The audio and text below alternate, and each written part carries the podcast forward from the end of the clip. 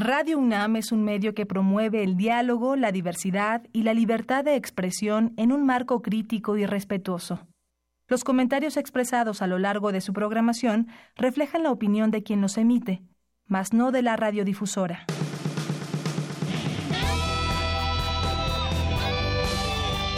Prisma RU. Relatamos al mundo.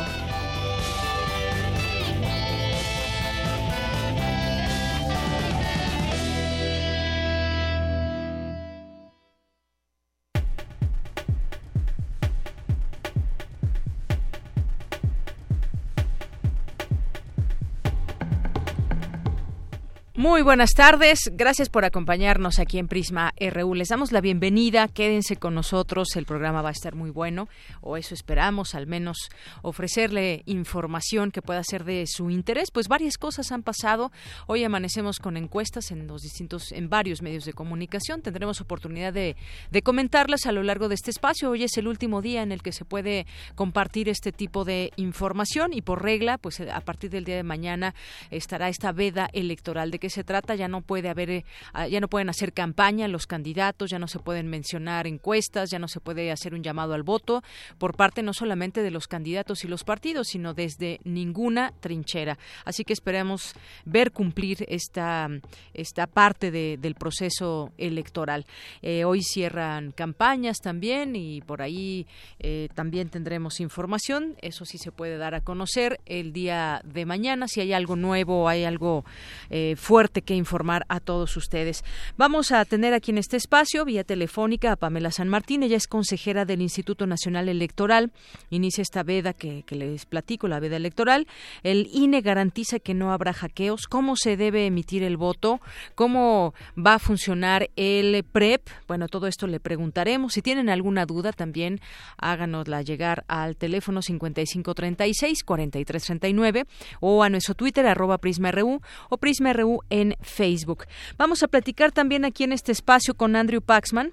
Eh, se acaba de acaba de salir un libro eh, a la venta. Él es el coordinador de Los gobernadores caciques del pasado y del presente. Hay varios personajes que han sido parte de la política mexicana desde hace muchos años y algunos actuales. Aquí les platicaremos de quiénes se tratan. Bueno, les adelantaré algunos están en este libro incluidos Erubiel Ávila, Andrés Manuel López Obrador, Ávila Camacho, Isidro Favela, Miguel Ángel Osorio Chong, Javier Duarte, entre otros. Son pues eh, personajes que han tenido esta característica de caciques desde el punto de vista de sus autores. Y bien, vamos a tener también en nuestra segunda hora una entrevista con la doctora Marta Singer, académica de la Facultad de Ciencias Políticas y Sociales de la UNAM. ¿Cómo llegan los partidos y candidatos a la jornada electoral del próximo domingo? Eh, pues, eh, ¿qué decir de esta violencia electoral que se ha presentado como nunca antes? Y, por supuesto, también qué tendrá que, que pasar en los próximos seis años cuando ya tengamos eh, en esta elección se decida quién va a ser el próximo presidente, qué tendrá que hacer en sus manos para pues terminar con toda esta, no solamente los problemas que aquejan al país como tal, sino también recuperar esa confianza de parte de los ciudadanos hacia las autoridades. Ya platicaremos también de ello. Por lo pronto, nos vamos a nuestro resumen informativo. Relatamos al mundo. Relatamos al mundo. Hoy es miércoles 27 de junio y en los temas universitarios, durante la celebración de los 75 años del Instituto de Geografía de la UNAM, el rector de la UNAM, Enrique Graue, reconoció la importancia del trabajo de los geógrafos para alcanzar la sustentabilidad del planeta. Señalan expertos que aún hace falta analizar y aplicar mejor la perspectiva de género en el sistema judicial de México. Dulce García nos tendrá los detalles. Si quieres saber cómo y por qué nos volvemos adictos, escucha más adelante la nota que preparó mi compañera Cindy Pérez. El tema de los feminicidios no fue incluido en las propuestas de los candidatos a la presidencia de la República, lamenta la promotora de los derechos humanos, Cristina Godínez, nos tendrá aquí los detalles. En los temas nacionales para la ONU, la violencia política en México alcanzó niveles nunca antes vistos y representa uno de los desafíos más preocupantes para la Constitución y la democracia participativa. Y es que, según los datos de la consultora Etelect, hasta este miércoles suman 132 los políticos asesinados en el actual proceso electoral. En su último día de campaña, el aspirante priista presidencial José Antonio Mid hizo un llamado al voto de confianza de la ciudadanía.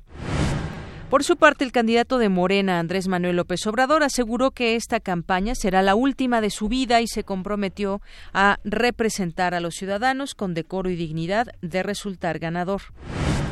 En tanto, el independiente Jaime Rodríguez pidió al electorado rechazar a los partidos políticos y ejercer un voto en verdad útil por un México independiente a favor de su proyecto.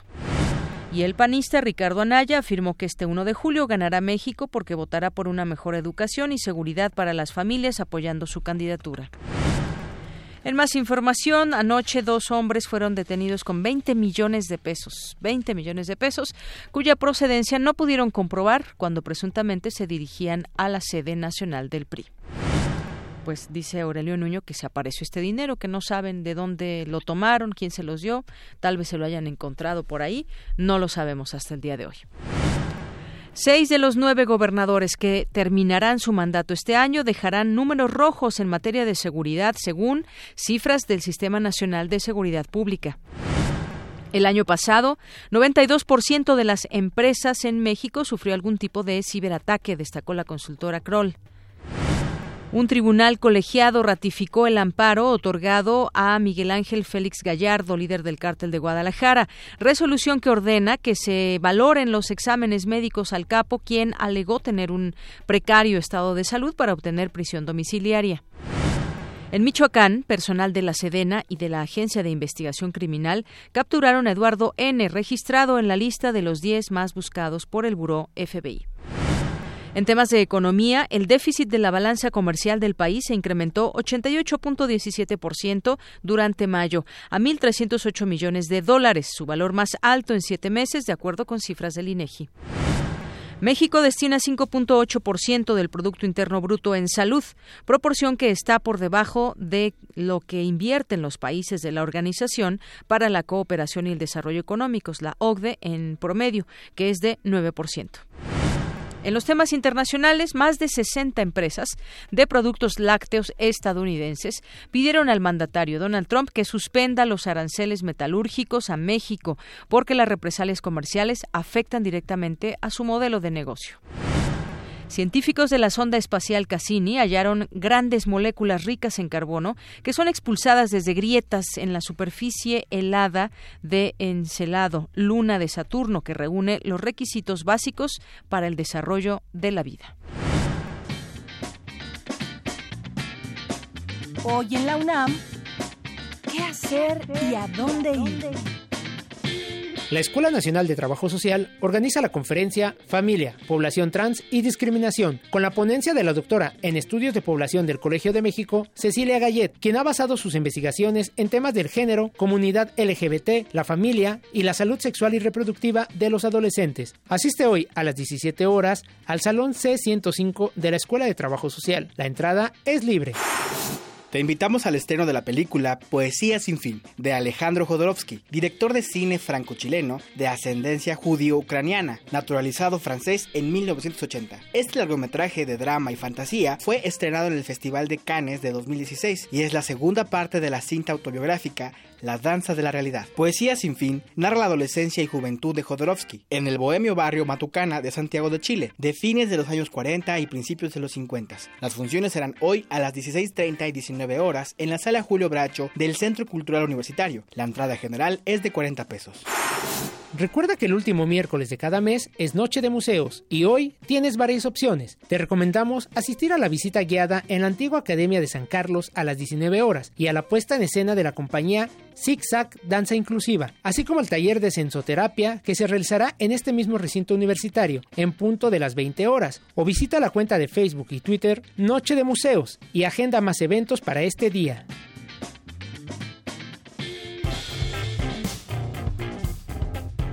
Campus RU.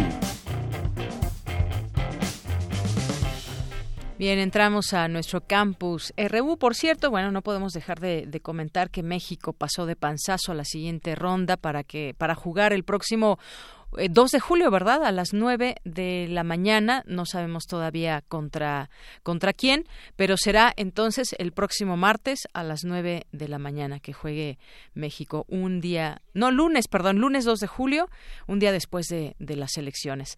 Y bueno, pues aunque no lo crean, México, varios mexicanos fueron a la Embajada de Corea para agradecer este triunfo también que tuvo Corea del Sur con Alemania y que bueno le permitió a México pasar a la siguiente ronda. Pero 3-0, 3-0 México contra Suecia, gana Suecia en este partido donde pues el resultado para que México pasara pues dependió de ese de ese partido. Bien, pues vamos a iniciar con esta información de mi compañera Virginia Sánchez. El Instituto de Geografía cumple 75 años y en la ceremonia para conmemorar su aniversario el el rector de la UNAM, el doctor Enrique Graue, reconoció la importancia de los geógrafos en el trabajo para alcanzar un mundo sustentable. Adelante, Vicky, con la información. Hola, ¿qué tal, Deyanira? Muy buenas tardes a ti y al auditorio de Prisma RU. Así es, el día de ayer se celebraron los 75 años de vida del Instituto de Geografía de la UNAM y durante la ceremonia que se llevó a cabo en el auditorio Ingeniero Francisco Díaz Covarrubias, el rector Enrique Graue resaltó la importancia del trabajo de los geógrafos, quien junto con la sociedad, dijo, son una pieza fundamental para alcanzar uno de los grandes retos de hoy, como es el lograr un mundo sustentable. Reconoció por un lado el trabajo del Instituto para que la UNESCO reconociera los primeros geoparques en nuestro país y también el compromiso de los investigadores y académicos con la sociedad, como se reflejó en el pasado sismo. Escuchémosle. Y en la comunidad celebra uno la historia de la universidad, su pasado, su presente y su futuro. Su pasado ya lo veíamos, del estilógrafo o el pantógrafo, por supuesto, a las imágenes satelitales. Los retos que hay que enfrentar son los retos de un mundo sostenible y en esta sustentabilidad tendremos que estar mucho más unidos para perseguir los objetivos que requiere el mundo y que por supuesto que requiere México pero también hay que decir el comportamiento que tuvieron sus académicos. En el pasado sismo fue de un gran valor para mí. Lo hicieron entregados con su trabajo académico, con sus conocimientos y buscando la mejor de las soluciones para nuestra población. En tanto, el director del instituto, Manuel Suárez Lastra, señaló que la esencia de la geografía siempre estará ligada a conceptos como el territorio, la integración y el compromiso social, además de su relación indisoluble con la tecnología, cuyo avance ha permitido pasar del uso del pantógrafo para escalar mapas, clasificar vegetación, a la supervisión de imágenes satelitales y vuelos de drones que pueden producir modelos en tercera dimensión por lo que enfatizó el importante conocimiento acumulado en la entidad por más de siete décadas, pues dijo, lleva a cabo investigaciones de frontera que coadyuvan en el cumplimiento de las funciones sustantivas de la UNAM y en la solución de problemas nacionales. Por su parte, Atlántida Col Oliva, investigadora emérita del instituto, dijo que el trabajo inter y multidisciplinario de la entidad, al integrar en su comunidad, además de geógrafos e historiadores, a geólogos, ingenieros, físicos y sociólogos, lo han colocado como un instituto de primer orden. Cabe mencionar que durante la ceremonia también se entregaron reconocimientos a cinco exdirectores del instituto y se develó en la entrada principal el nombre de María Teresa Gutiérrez de MacGregor. Asimismo, se instaló una cápsula del tiempo que con contiene materiales y herramientas alusivas a las investigaciones que se realizan en la actualidad, cápsula que se abrirá en el primer centenario del instituto, es decir, dentro de 25 años. Este es mi reporte. Muy buenas tardes. Gracias, Vicky. Muy buenas tardes. Vamos a continuar con mi compañera Dulce García. Firman la Facultad de Ciencias Políticas y Sociales de la UNAM convenio que permitirá analizar la cobertura y tratamiento de los medios de comunicación a la información que la Comisión Nacional de los Derechos Humanos emite. Cuéntanos, Dulce, de qué se trata. Buenas tardes. Deyanira, te saludo con mucho gusto. La doctora Angélica Cuellar Vázquez, directora de la Facultad de Ciencias Políticas y Sociales de la UNAM, y el licenciado Luis Raúl González Pérez, presidente de la Comisión Nacional de Derechos Humanos, firmaron un convenio de colaboración que permitirá analizar la cobertura y tratamiento de los medios de comunicación a la información que la CNDH emite mediante boletines, comunicados, recomendaciones, pronunciamientos, informes, estudios, medidas cautelares y entrevistas, entre otros. Como parte de este trabajo se elaborará un catálogo con datos de dicha cobertura y tratamiento mediáticos a la CNDH sobre temas como la institución, la gestión del comisionado y asuntos que atiende incluidas las recomendaciones. El ombudsman recalcó que la importancia de esta tarea es definitiva, pues las recomendaciones que emite la CNDH no son de carácter punitivo. Por ende, su impacto radica principalmente en la respuesta y difusión que puedan hacer de ellas los medios de comunicación y así lograr que las personas afectadas ejerzan sus garantías evitando la reincidencia del atropello y que las instituciones y actores políticos no evadan su responsabilidad por la procuración de justicia. Los resultados de esta interpretación permitirán al organismo replantear sus estrategias de comunicación. El trabajo será realizado por un equipo de análisis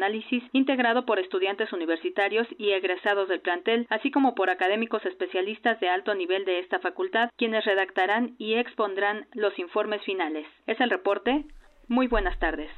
Gracias, Dulce. Buenas tardes. Vamos ahora con mi compañera Cindy Pérez Ramírez. Ante el aumento del consumo de drogas en el país, se analizó en la Facultad de Medicina de la UNAM a qué nos hacemos adictos. Adelante, Cindy. ¿Qué tal, Deyanira? Muy buenas tardes. El alcohol, el tabaco y una variedad de sustancias químicas, naturales o sintéticas, tienen en común actuar en sistemas cerebrales que son responsables de la sensación de placer o recompensa al usarlas. Su uso continuo puede llevar a un comportamiento conocido como adicción, que conlleva una serie de manifestaciones clínicas, así como repercusiones en la salud del individuo y en su entorno. Durante la conferencia ¿Cómo y a qué nos hacemos adictos?, el doctor Hugo González, coordinador de la Clínica de Trastornos Adictivos del Instituto Nacional de Psiquiatría y profesor titular del curso de posgrado en manejo de adicciones de la Facultad de Medicina de la UNAM, señaló que las adicciones constituyen un fenómeno complejo que debe estudiarse. La primera etapa, este aumento de dopamina, se traduce como una sensación de placer o de alivio.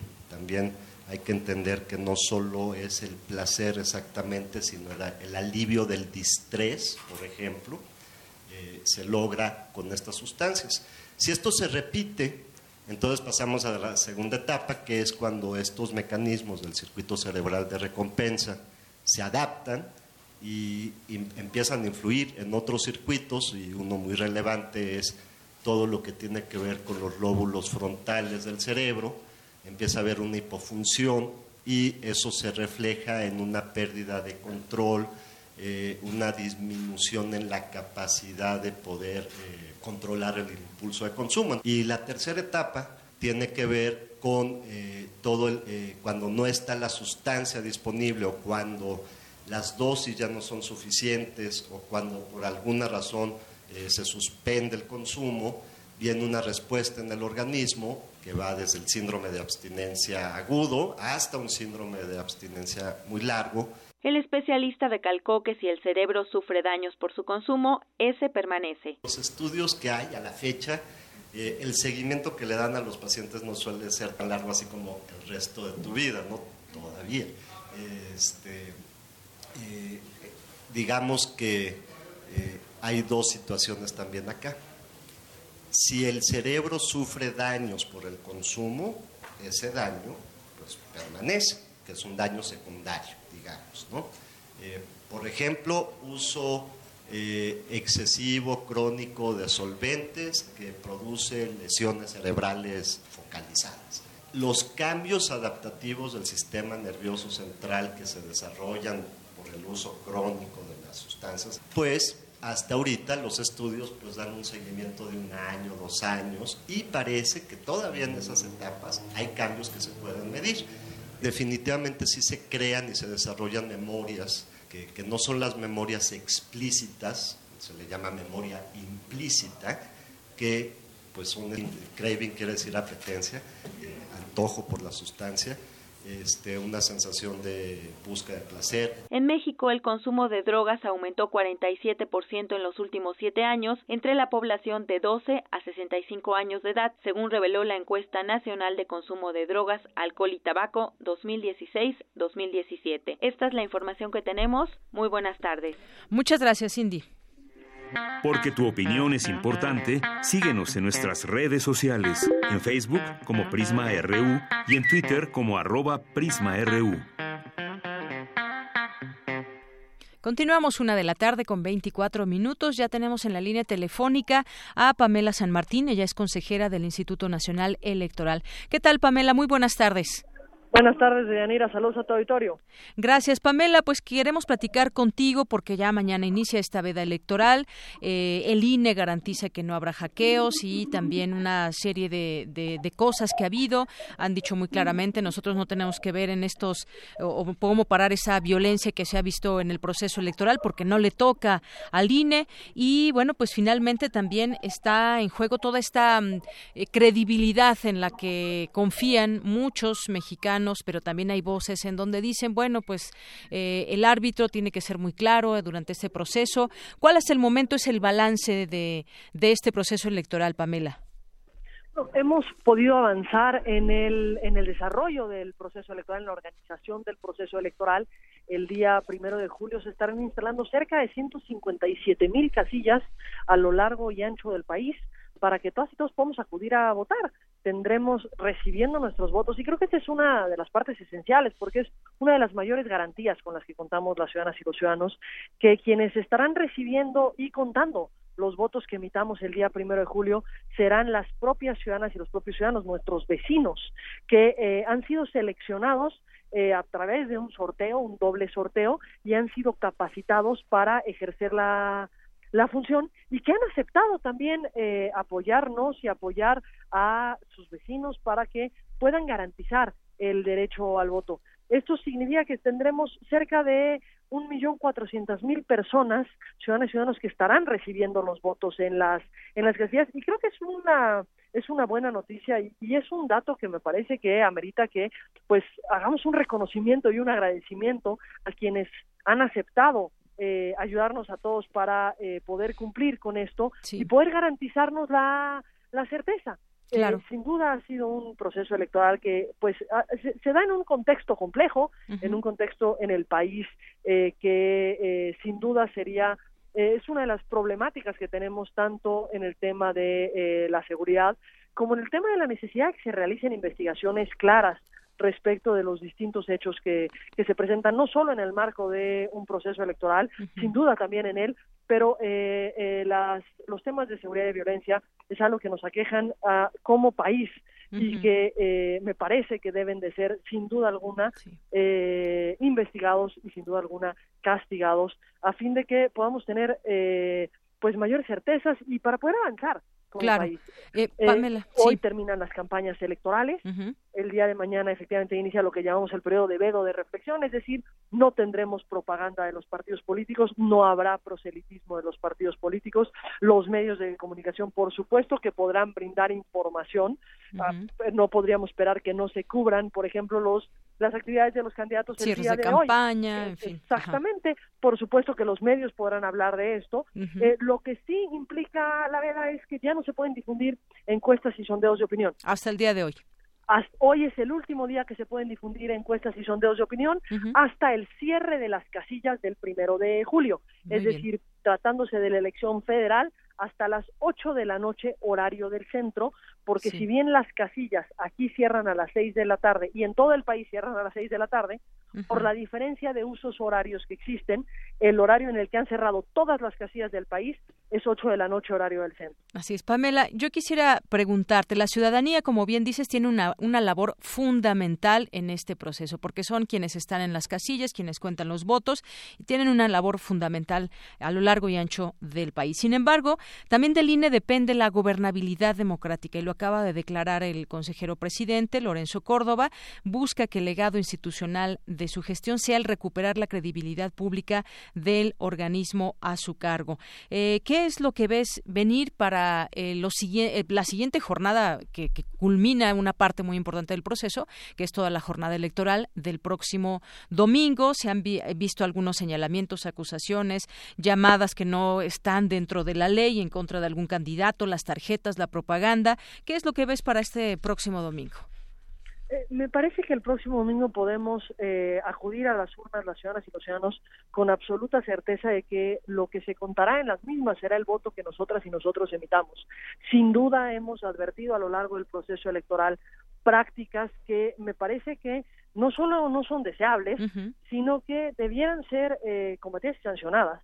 Eh, tú ponías sobre la mesa el tema de las eh, tarjetas, si bien el Tribunal Electoral eh, señaló en el 2017 que eran válidas estas tarjetas, me parece que eh, yo no comparto esa, esa postura. Creo que tenemos que repensar cuáles son los impactos que tienen en lo que buscan incidir en el electorado. No necesariamente se logra el efecto que se busca con este tipo de prácticas clientelares, con este tipo de prácticas que eh, buscan modificar con elementos externos o ajenos la voluntad de las ciudadanas y los ciudadanos, pero eh, la práctica en sí misma es una práctica que está buscando un efecto que no es el deseable en un Estado eh, democrático, por lo que me parece que sin duda alguna es uno de los pendientes y que tendremos que eh, eh, combatir y sancionar, investigar, claro, y por otra parte, sean, por ejemplo, ajá, decías de las tarjetas, las llamadas, ¿no? Que también hubo ahí una serie de llamadas, se revelaban números y bueno, yo no sé hasta dónde ya quedó la investigación.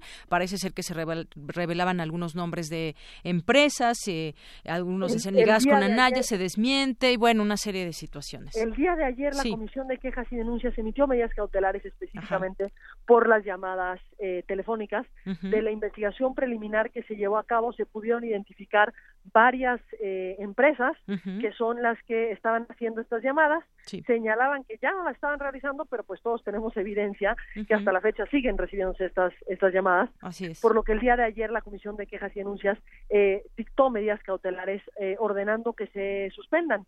Y en caso por supuesto de incumplimiento de las medidas cautelares eso será objeto de otra sanción y creo que hay una responsabilidad de todas y de todos en el desarrollo de este, este, periodo de veda, en el desarrollo de lo que resta del proceso electoral. ¿Y en este caso a quién se sanciona? Eh, esto, la investigación todavía está en curso. Lo, que lo que ayer se dictó fueron las medidas cautelares.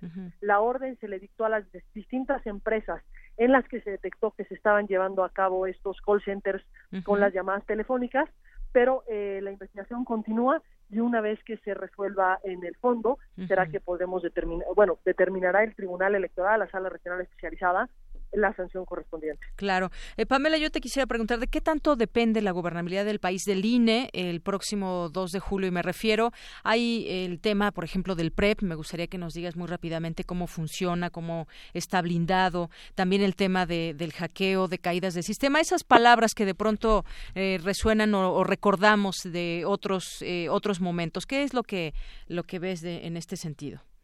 En este en ese sentido se han tomado todas las medidas para eh, garantizar la seguridad informática de, eh, del instituto para que podamos contar con información oportuna la noche misma de la elección.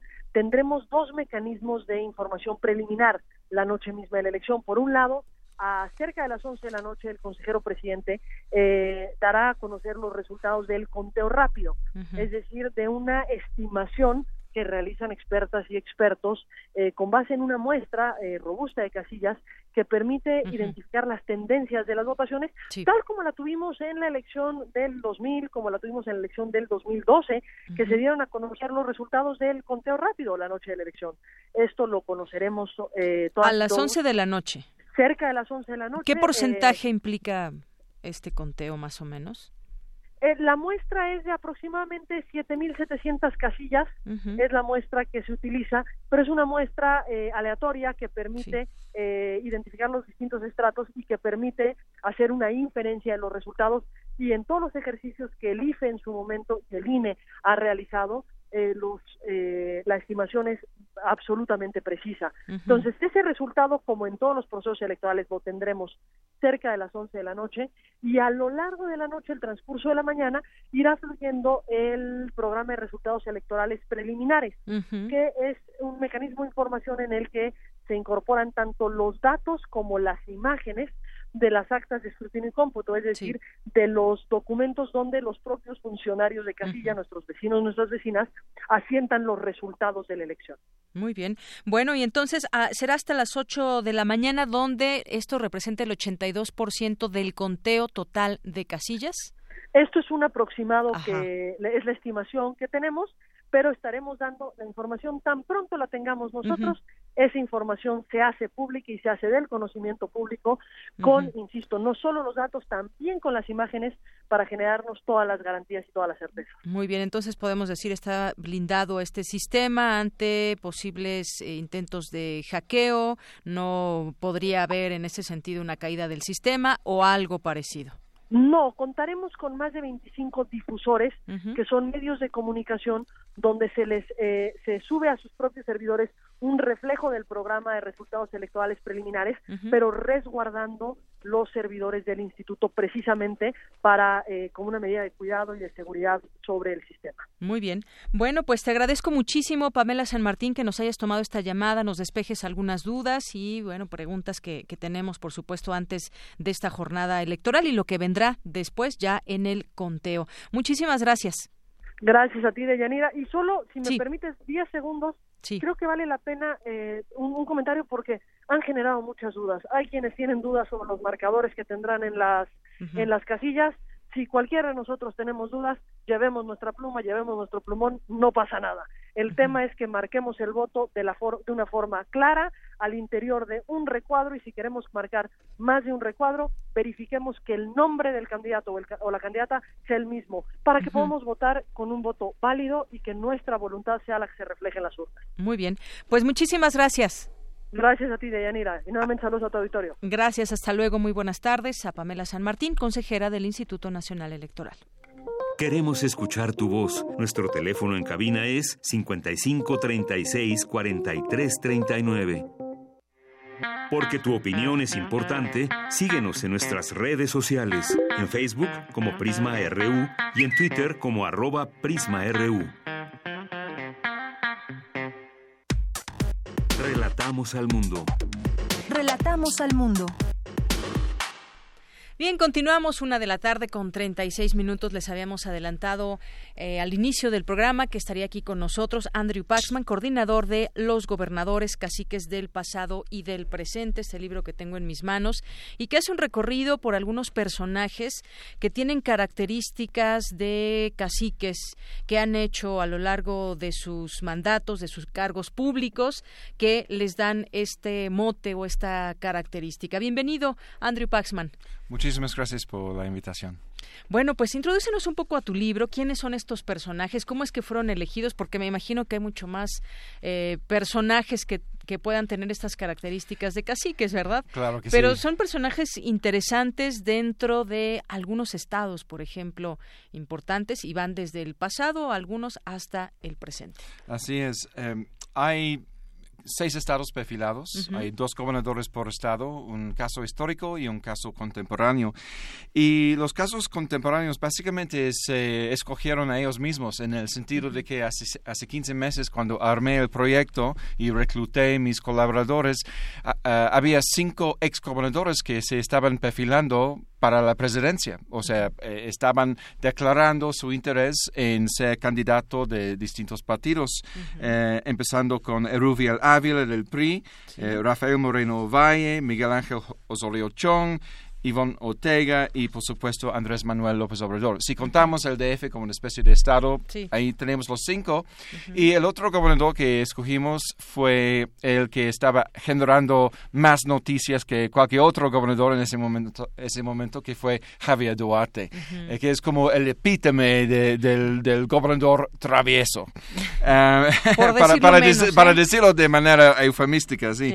Este, entonces, la idea, yo soy historiador, yo tengo formación periodística y, eh, ahora soy historiador del CIDE y, como historiador y periodista quería uh, amar un trabajo en que periodistas y historiadores eh, trabajaran juntos.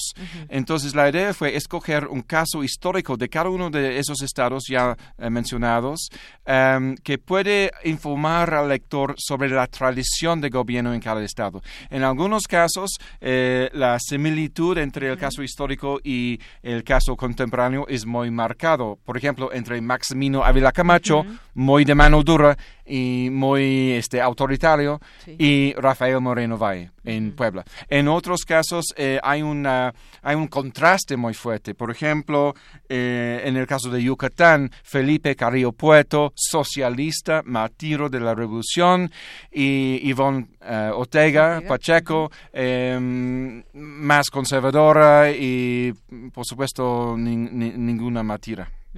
Exacto. Oye, eh, también haces un, eh, eh, me parece muy importante también, el Estado de México, que el Estado de México es donde, es el actual presidente de nuestro país y se habla ahí de una, pues de una dinastía que va, ¿no? Toda la familia, desde Isidro Favela, Alfredo del Mazo Vélez, que es el abuelo del actual gobernador del de, Estado de México. El famoso grupo Atlacomulco. Exactamente. ¿Cómo, aquí, aquí podemos entender todo eso, tener esta parte histórica de cómo nace este grupo Atlacomulco, quién es Isidro Como político, quién es Alfredo del Mazo Vélez, cómo se fue recomponiendo hasta nuestros días, hasta llegar a un Erubiel Ávila, por ejemplo. Sí, aunque lo interesante de Erubiel es que no pertenecía al grupo Atlacomulco, que tenía su base o tiene su base tanto en Atlacomulco como en Toluca. Erubiel es de Ecatepec, él formó su base política en Ecatepec y entonces eh, ahí también hay un contraste. Él tuvo que lidiar con las presiones desde afuera. Muchos este,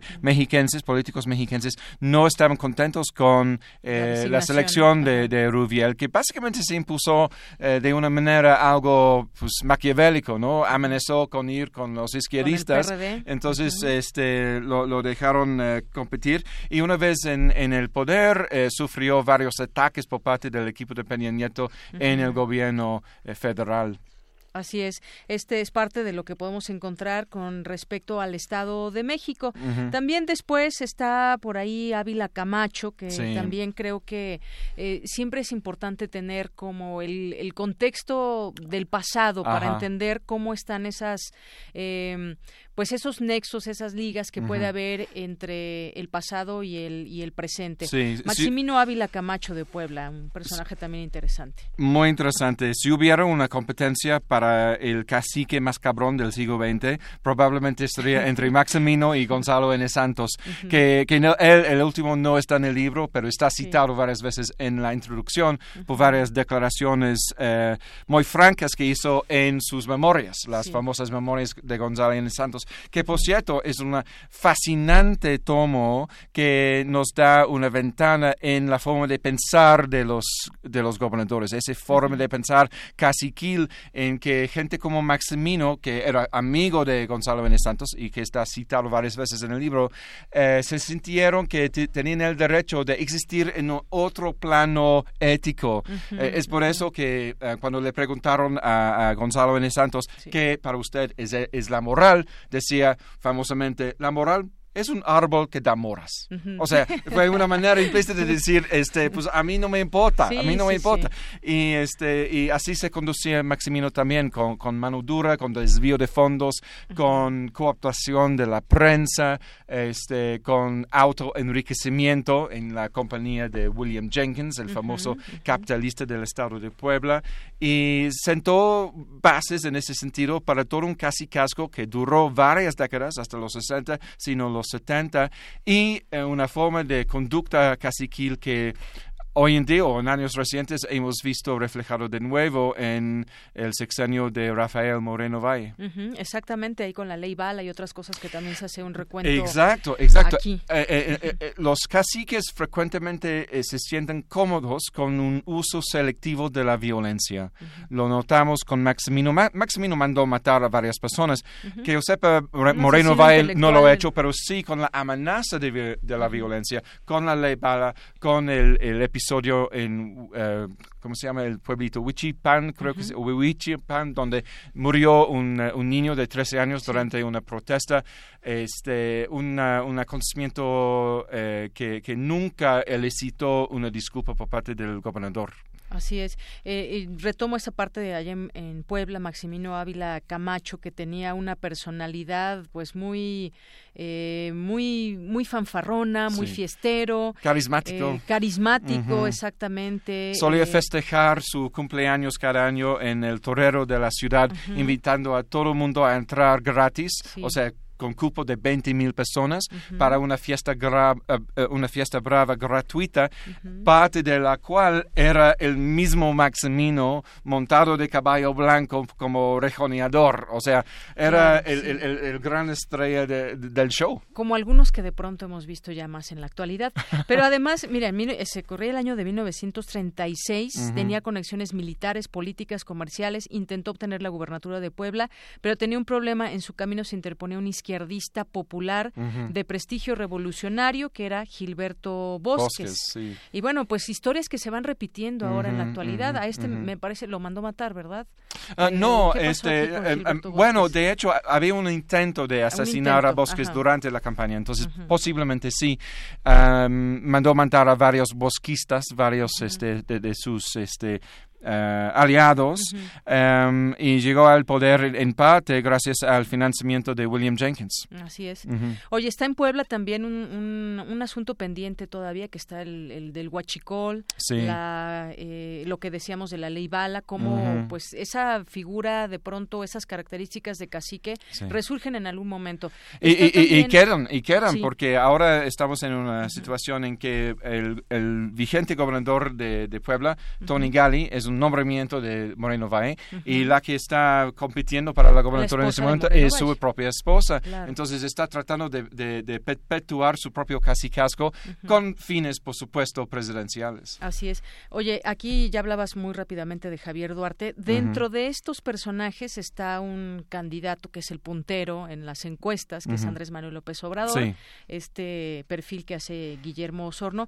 Cuéntame un poco de, de cómo es que se incluye a Andrés Manuel López Obrador también en esta. Exacto, es, es buena pregunta y, seguramente habrá muchas uh, muchas muchas preguntas por parte de, del público que ven que está incluido Andrés Manuel en un libro sobre caciques. Um, eso viene del hecho de que durante mucho tiempo se ha criticado a Andrés Manuel López Obrador como autoritario. Entonces, ese capítulo es poner esa tesis a prueba. ¿Realmente se comportaba así cuando era eh, jefe de gobierno? En el DF y la conclusión a que llega Guillermo Ozono es no. De hecho, era eh, un estilo de liderazgo demócrata, delegaba bien, era buen gerente, este, no trató de cooptar la prensa de Fenia, eh, dejó a sus eh, secretarios un cierto margen de maniobra y este, rehusó emplear tácticas cooperativistas como que eran muy, muy este, practicadas en la época del PRI. Por ejemplo, la, compra de votos por parte de, por medio de, de, este, programas sociales. Notablemente, esa, ese programa de las tarjetas repartidas a, la gente de, tercera edad, eh, si, si, fueran la, si fueran las épocas del PRI, eh, em, ese, ese, ese, ese, programa habría eh, quedado en un reparto a, jefes sindicales en masa. Miles de, tarjetas entregadas a jefes sindicales eh, en, cambio por la promesa de votos en bloque en futuras elecciones de delegados o lo que sea. Ah, y, no, no, eso no sucedió. Cada, cada persona que se inscribió en ese programa tuvo que presentarse para recoger su tarjeta. Así es, y era para todos, no solamente para una... Era lo que representa, que al final representan votos, ¿no? Sí, sí, pero no es tan descarada eh, como si fue, como si fueran los, los, como si era en los tiempos del PRI. Muy bien. Oye, otro personaje que aquí eh, se destaca es Miguel Ángel Osorio Chong, que también por ahí se habló en algún momento que podía ser el candidato del PRI, no lo fue, y tiene una larga historia también allá en Hidalgo. Así es, eh, salió hace unos meses un, libro sobre Javier Duarte eh, llamado El Priista Perfecto, pero a mi juicio Miguel Ángel Osorio Chong es el Priista Perfecto, porque el, priista, el Priista Perfecto no termina en el cárcel. Eso no es una conducta eh, ejemplar.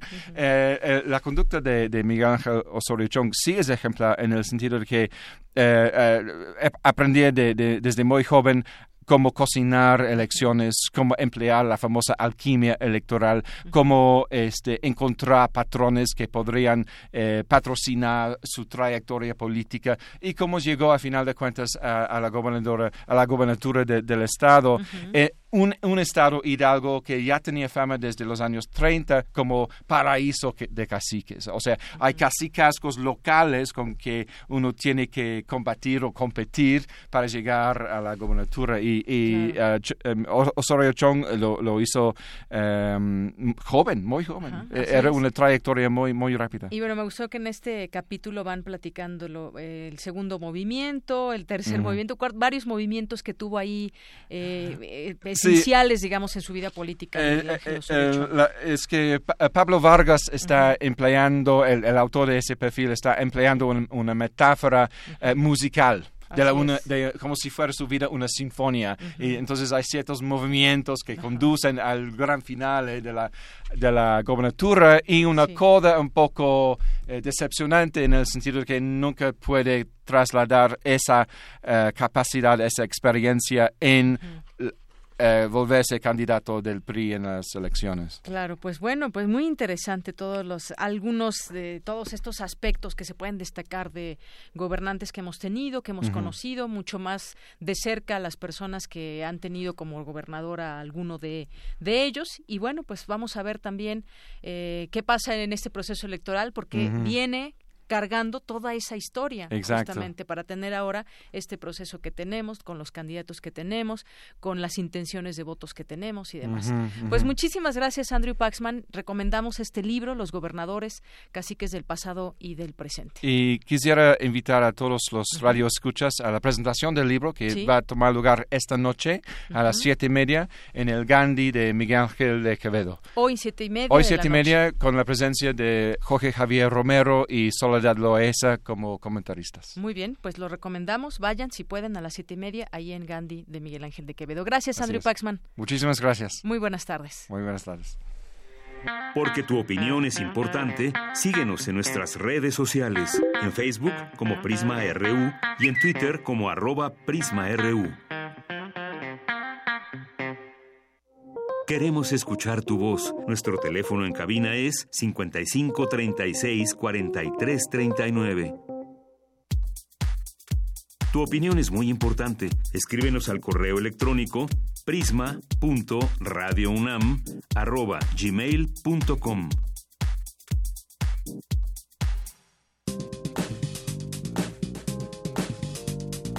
Cultura RU. Bueno, pues vámonos ahora a la sección de cultura. Ya está aquí con nosotros Tamara Quiroz. ¿Qué tal, Tamara? Deyanira, muy buenas tardes. Es un gusto saludarte en este miércoles 27 de junio. Un saludo a todos esos oídos atentos que siempre nos acompañan. A los que apenas nos están escuchando, sean bienvenidos a este espacio, porque les comento que hoy en la Ciudad de México se lleva a cabo la ya tradicional Noche de Museos. Una velada especial porque los recintos nos ofrecen un horario especial para poder disfrutar de diversos eventos artísticos y, bueno, también culturales. Tal es el caso del antiguo Colegio de San Ildefonso, que hace unas semanas inauguró la magna exposición Vaticano de San Pedro a Francisco, 2000 años de arte e historia. ¿Qué vamos a ver? Pues veremos más de 180 piezas que nos muestran la diversidad en el arte y también en las antigüedades de los museos vaticanos. La fábrica de San Pedro, el Museo del Tesoro de San Juan de Letrán, también veremos la parte de la Biblioteca Apostólica Vaticana y la Sacristía Pontificia de la Oficina de las Celebraciones Litúrgicas del Sumo Pontífice, así con todo ese nombre tan largo. Eh, además de obras eh, provenientes de colecciones nacionales del Archivo Histórico de la Provincia Mexicana de la Compañía de Jesús, del Archivo Histórico Genaro Estrada, de la Dirección General del Acervo Histórico Diplomático, de la Secretaría de Relaciones Exteriores, también eh, obras del Instituto Nacional de Antropología e Historia, por supuesto de la Universidad Nacional Autónoma de México y algunas piezas que pertenecen a colecciones privadas. En la primera parte que da entrada a esta exposición les comento que podremos conocer la sucesión apostólica, los inicios de Pedro cuando llega a Roma hasta el Papa Francisco. Vaya, es un recorrido de 200 años que nos muestra cómo el Vaticano dejó de ser un reino y pasó a ser un Estado y que nos habla de los hombres que han ocupado la silla, la, silla principal. Deyanira, ¿tú sabes por qué a la máxima autoridad de la Iglesia Católica Romana se le llama Papa? No, cuéntanos. lo van a descubrir en este recorrido, yo lo aprendí ahí. Y bueno, eh, si son las primeras letras de la frase Pedro Apóstol, príncipe de los apóstoles. Ah, mira, qué buen dato. Eso significa papa. Así se van a encontrar diversos datos curiosos dentro de esta exposición y mientras se animan a recorrer Vaticano de San Pedro a Francisco, dos mil años de arte e historia, ¿qué les parece si hacemos un pequeño recorrido sonoro? Este recorrido, a una breve referencia, que esto es muy importante porque aquí empieza todo. Esto es un plano del Circo de Nerón. Vamos a ver que aquí en el centro existe un obelisco. El obelisco que hoy está en el centro de la plaza de San Pedro. San Pedro llega a Roma, estamos hablando del año 67, en el cual el emperador no podía concebir que hubiera una persona que hubiera un solo Dios, porque él también se creía una divinidad. Por lo tanto, Pedro es juzgado por el emperador Nerón y va a ser evidentemente el primer mártir. A Pedro lo martirizan en el circo de Nerón que acabamos de ver, justamente en uno de los ángulos del circo de Nerón. A partir de ese momento, los primeros cristianos toman el cuerpo de San Pedro y lo depositan en la colina vaticana.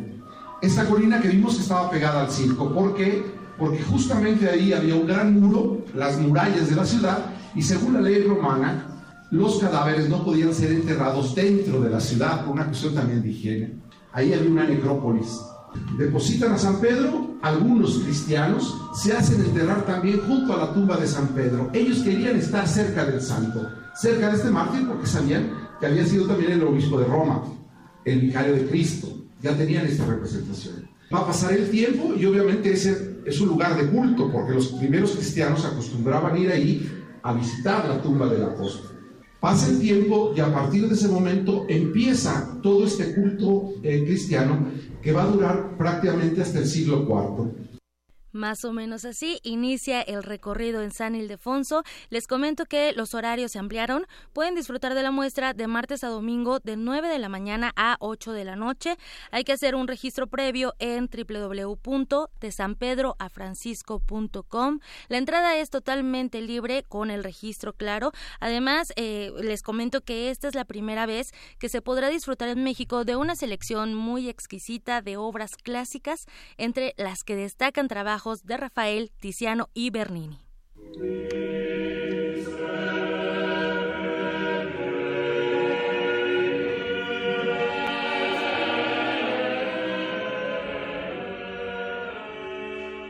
Y ayer en la noche, en el marco de la exposición Vaticano de San Pedro Francisco, 2000 años de arte e historia, se presentó el ensamble vocal Odecatón, quienes ofrecieron el excelente concierto Palestrina y el triunfo de la polifonía. Este grupo italiano se, se especializa en música renacentista y así hasta el 28 de octubre que dura esta exposición podrán disfrutar de diversas actividades que la acompañan. Y hoy, como parte de la Noche de Museos en San Ildefonso, se presentará el ensamble Infurore. Esta es un poco de la información que hay. Y bueno, aprovechando también que hablamos de este recinto, les comento que a partir de mañana podrán visitar la exposición plural como el tiempo, 75 años de libertad por el saber. Esta es una muestra que celebra nada más 75 años del el Colegio Nacional y se compone por 89 obras. Esto es en San Ildefonso. Acuérdense, hoy es Noche de Museos, así que acudan.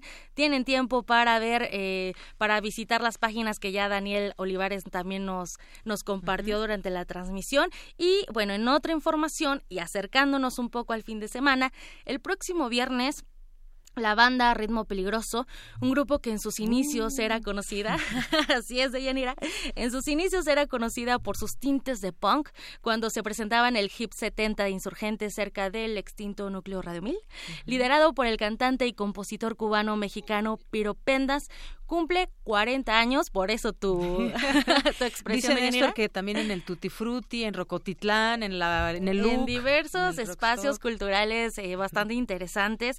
¿Cómo regresar a esos 40 años? No se puede, pero sí los podemos celebrar con, bueno, escuchando la presentación de su producción discográfica más reciente que se titula Palante hasta que tu body aguante. Órale. este es un disco de grandes éxitos. El concierto se va a llevar a cabo en el Centro Cultural España, también muy cerca de San Ildefonso y en el Centro Histórico de la Ciudad de México.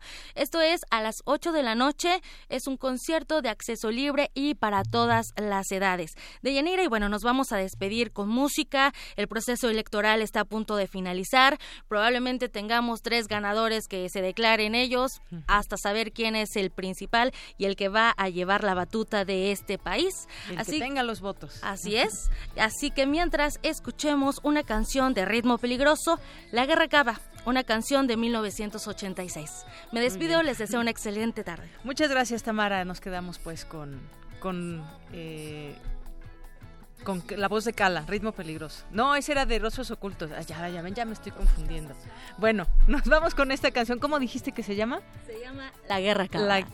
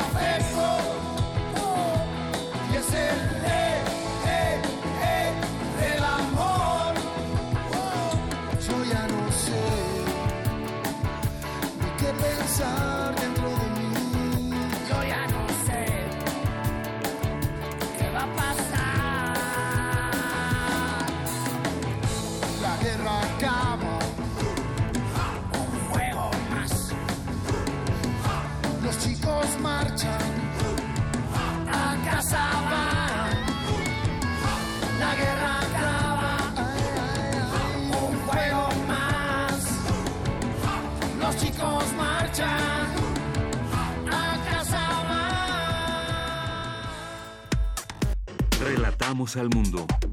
Relatamos al mundo. Resistir está en la naturaleza humana. En todo aquello que hemos creado para nuestro cuerpo y nuestro espíritu. En la libertad de nuestros sentidos y el derecho a nuestros pensamientos. nuestra capacidad de ser responsables y en el gusto de entretenernos. Tenemos un legado que mantener y nuestra tripulación cumple su misión con honor. Resistencia modulada. De lunes a viernes, de las 20 a las 23 horas, por el 96.1 de FM, Radio UNAM.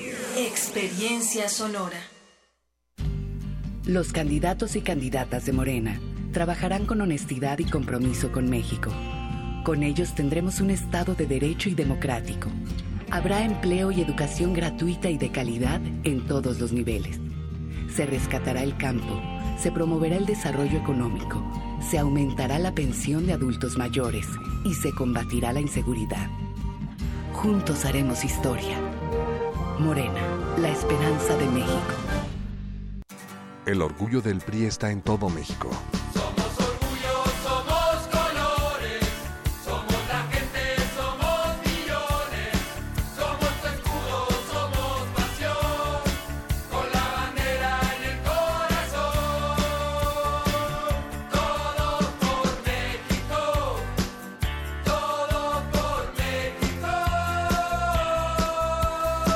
El orgullo del PRI está en su gente. No lo olvides. Habla Ricardo Anaya. Mientras no haya consecuencias al más alto nivel, seguirá aumentando la corrupción.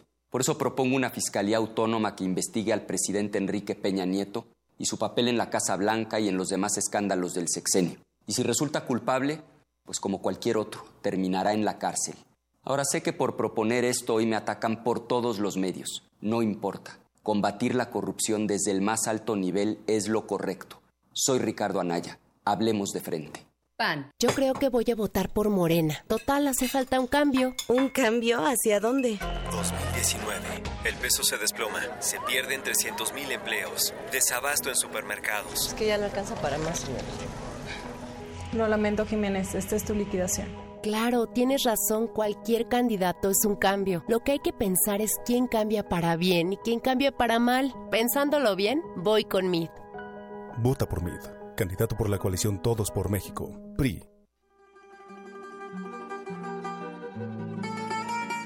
De Alcorcón a los Balcanes. De Cabo Verde a la India. Se parte de este viaje por la música del mundo.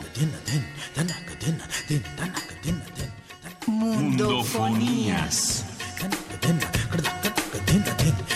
Una expedición de Araceli Zigane y Juan Antonio Vázquez. Sábados a las 18 horas por el 96.1 de FM.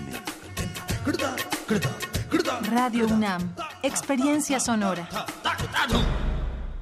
Habla Ricardo Anaya. Mientras no haya consecuencias al más alto nivel, seguirá aumentando la corrupción.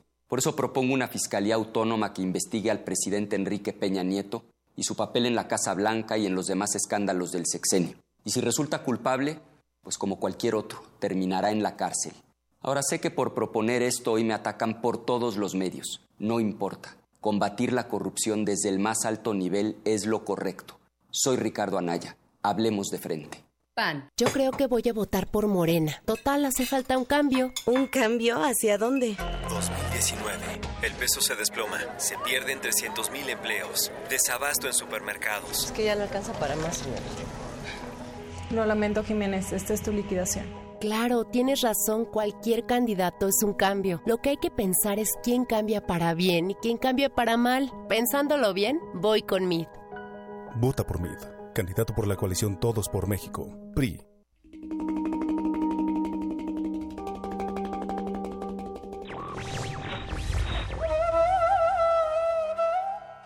La libertad es aquella facultad que aumenta la utilidad de todas las demás facultades. Emmanuel Kant.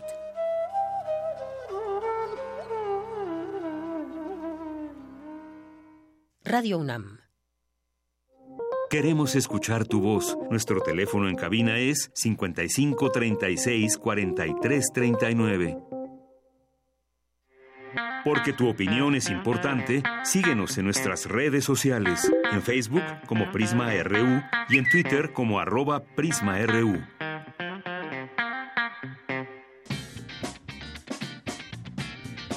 Mañana en la UNAM, ¿qué hacer y a dónde ir? Como parte del ciclo La crisis, el poder y los movimientos sociales en el mundo global, se realizará la conferencia Movimientos de Indignados en Europa del Sur, con la participación del maestro Jaime Tamayo, académico de la Universidad de Guadalajara. Asiste mañana 28 de junio a las 11 horas en el anexo del auditorio del Instituto de Investigaciones Sociales. La entrada es libre. Te invitamos a la presentación del Mapa del Feminicidio creado por la ingeniera María Salguero, quien documentó los más de 3.000 casos de muerte de mujeres del año 2016 a la fecha, buscando que las vidas que han sido cegadas por el crimen no sean solo números, sino que tengan un rostro, una vida, un trabajo, un lugar de residencia, y que no sea una cifra más de la cual lamentarse. La cita es mañana 28 de junio a las 12 del día, en el auditorio del Instituto de Investigaciones en Matemáticas Aplicadas y en Sistemas, ubicado frente a la Facultad de Química en Ciudad Universitaria. La entrada es libre. No te puedes perder el foro El combate a la corrupción y el sistema penal acusatorio, el caso Chihuahua. Bajo la coordinación de los doctores Pedro Salazar Ugarte, José Luis Caballero Ochoa, Lourdes Morales Canales y José Mario de la Garza Marroquín, especialistas en temas como los sistemas de protección a los derechos humanos, corrupción, filosofía política, rendición de cuentas, participación ciudadana y procesos electorales en regiones indígenas. La cita es mañana 28 de junio a las 8 horas en el auditorio del doctor Héctor Fixamudio del Instituto de Investigaciones Jurídicas, ubicado en el circuito Mario de la Cueva sin número, Ciudad Universitaria. Este evento está dirigido al público en general y se transmitirá en vivo por el sitio www.juridicas.unam.mx. Bien, continuamos, son las 2 de la tarde con 7 minutos. Gracias a las personas que se hacen presentes a través de las redes sociales en arroba Prisma RU. Por aquí nos manda saludos Edgar Chávez eh, García, eh, Unavis Unam, les mandamos muchos saludos. Es la página oficial de la Unidad de Análisis sobre la Violencia Social en México, el ISUNAM. Les mandamos muchos saludos. Muchas gracias por estar aquí con nosotros. Eh, Chatis Catis también, a Diogenito, dice, me encantó la definición de priista perfecto, el que no termina en la cárcel.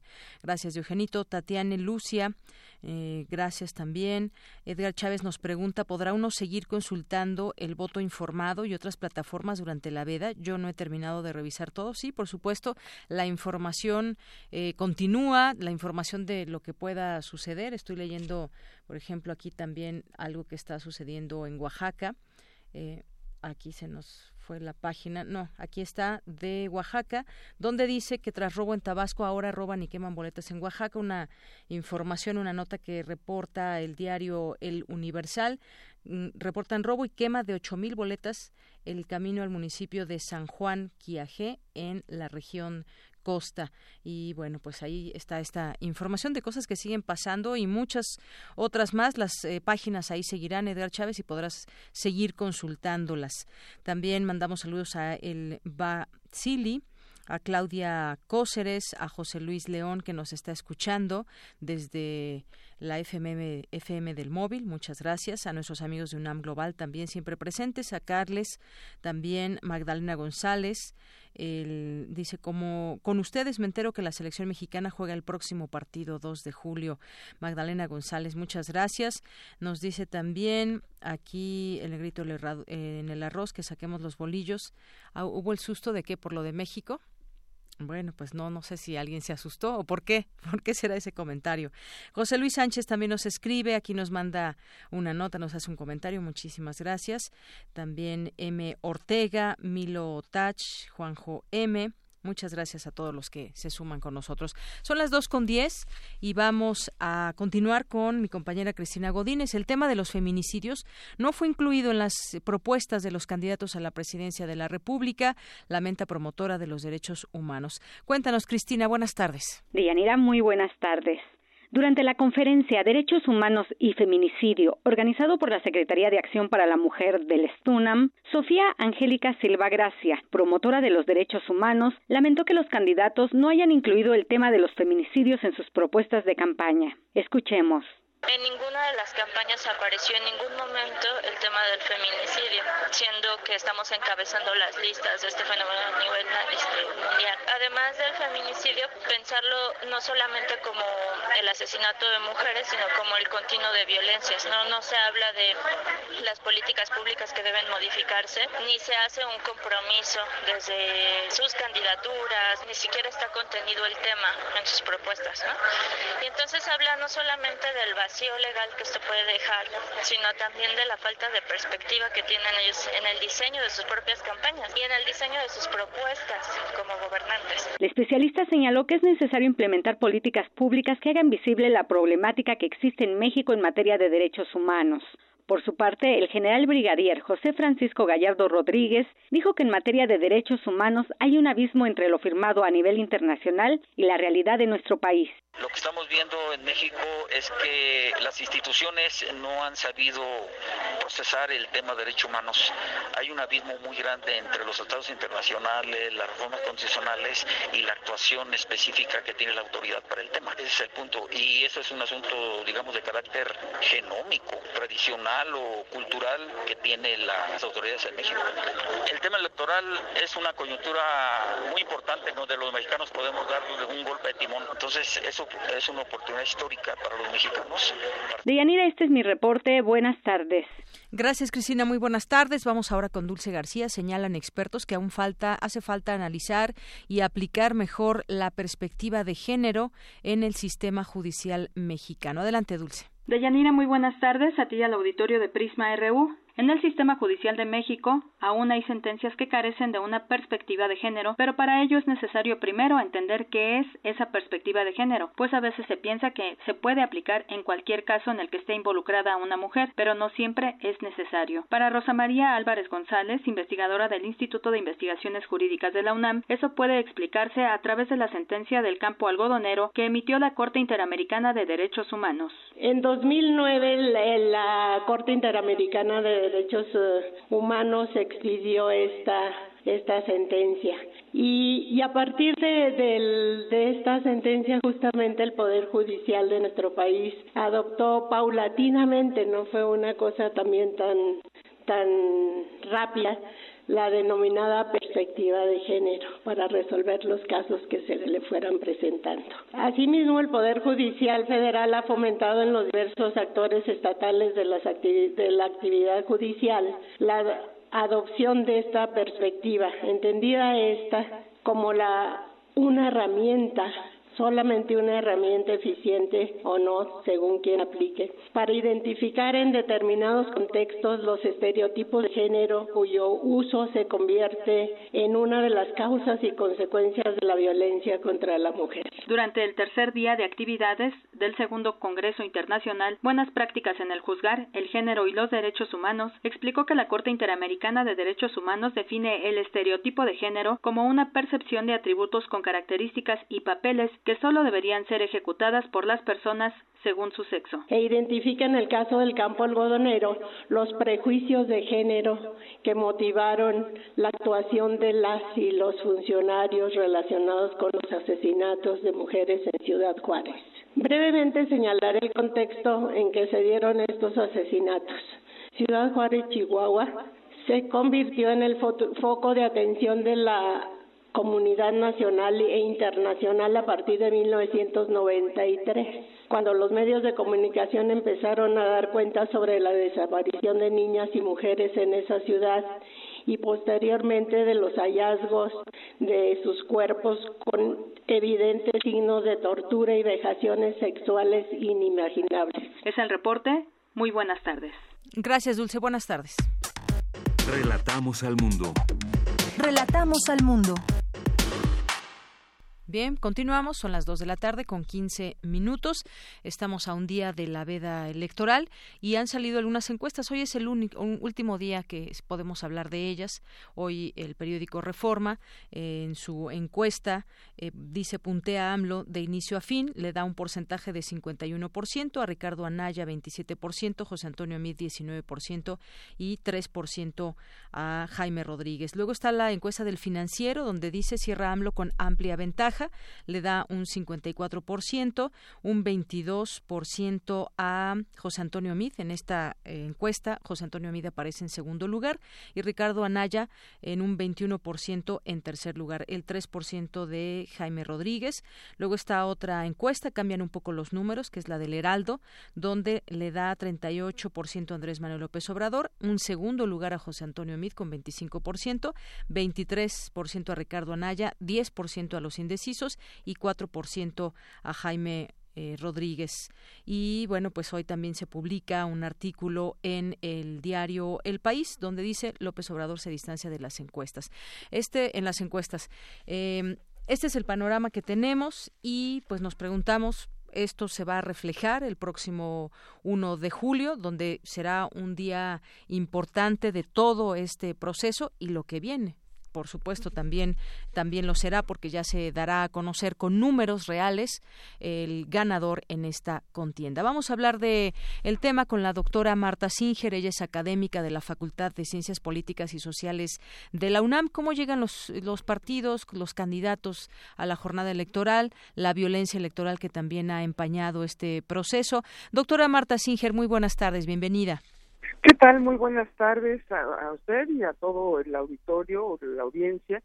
Y pues bueno, sí, efectivamente, como, como bien lo estaba ya usted señalando, eh, el, clima de violencia es el que verdaderamente está llegando a niveles pues inimaginables, ¿no? Ojalá que de aquí al domingo eh, no tengamos más novedades de ese tipo y que la jornada electoral, el día de las votaciones, se pueda llevar a cabo eh, en paz y en orden en todo el país y que el robo de boletas eh, no se repita, que los asesinatos eh, paren, no, no, no se sigan cometiendo contra los candidatos y por supuesto contra nadie más, pero creo que es una situación de, de una tensión muy, muy fuerte en donde el hecho de que las encuestas y, por un lado peleen quién queda en segundo lugar y por otro lado algunas de ellas incluso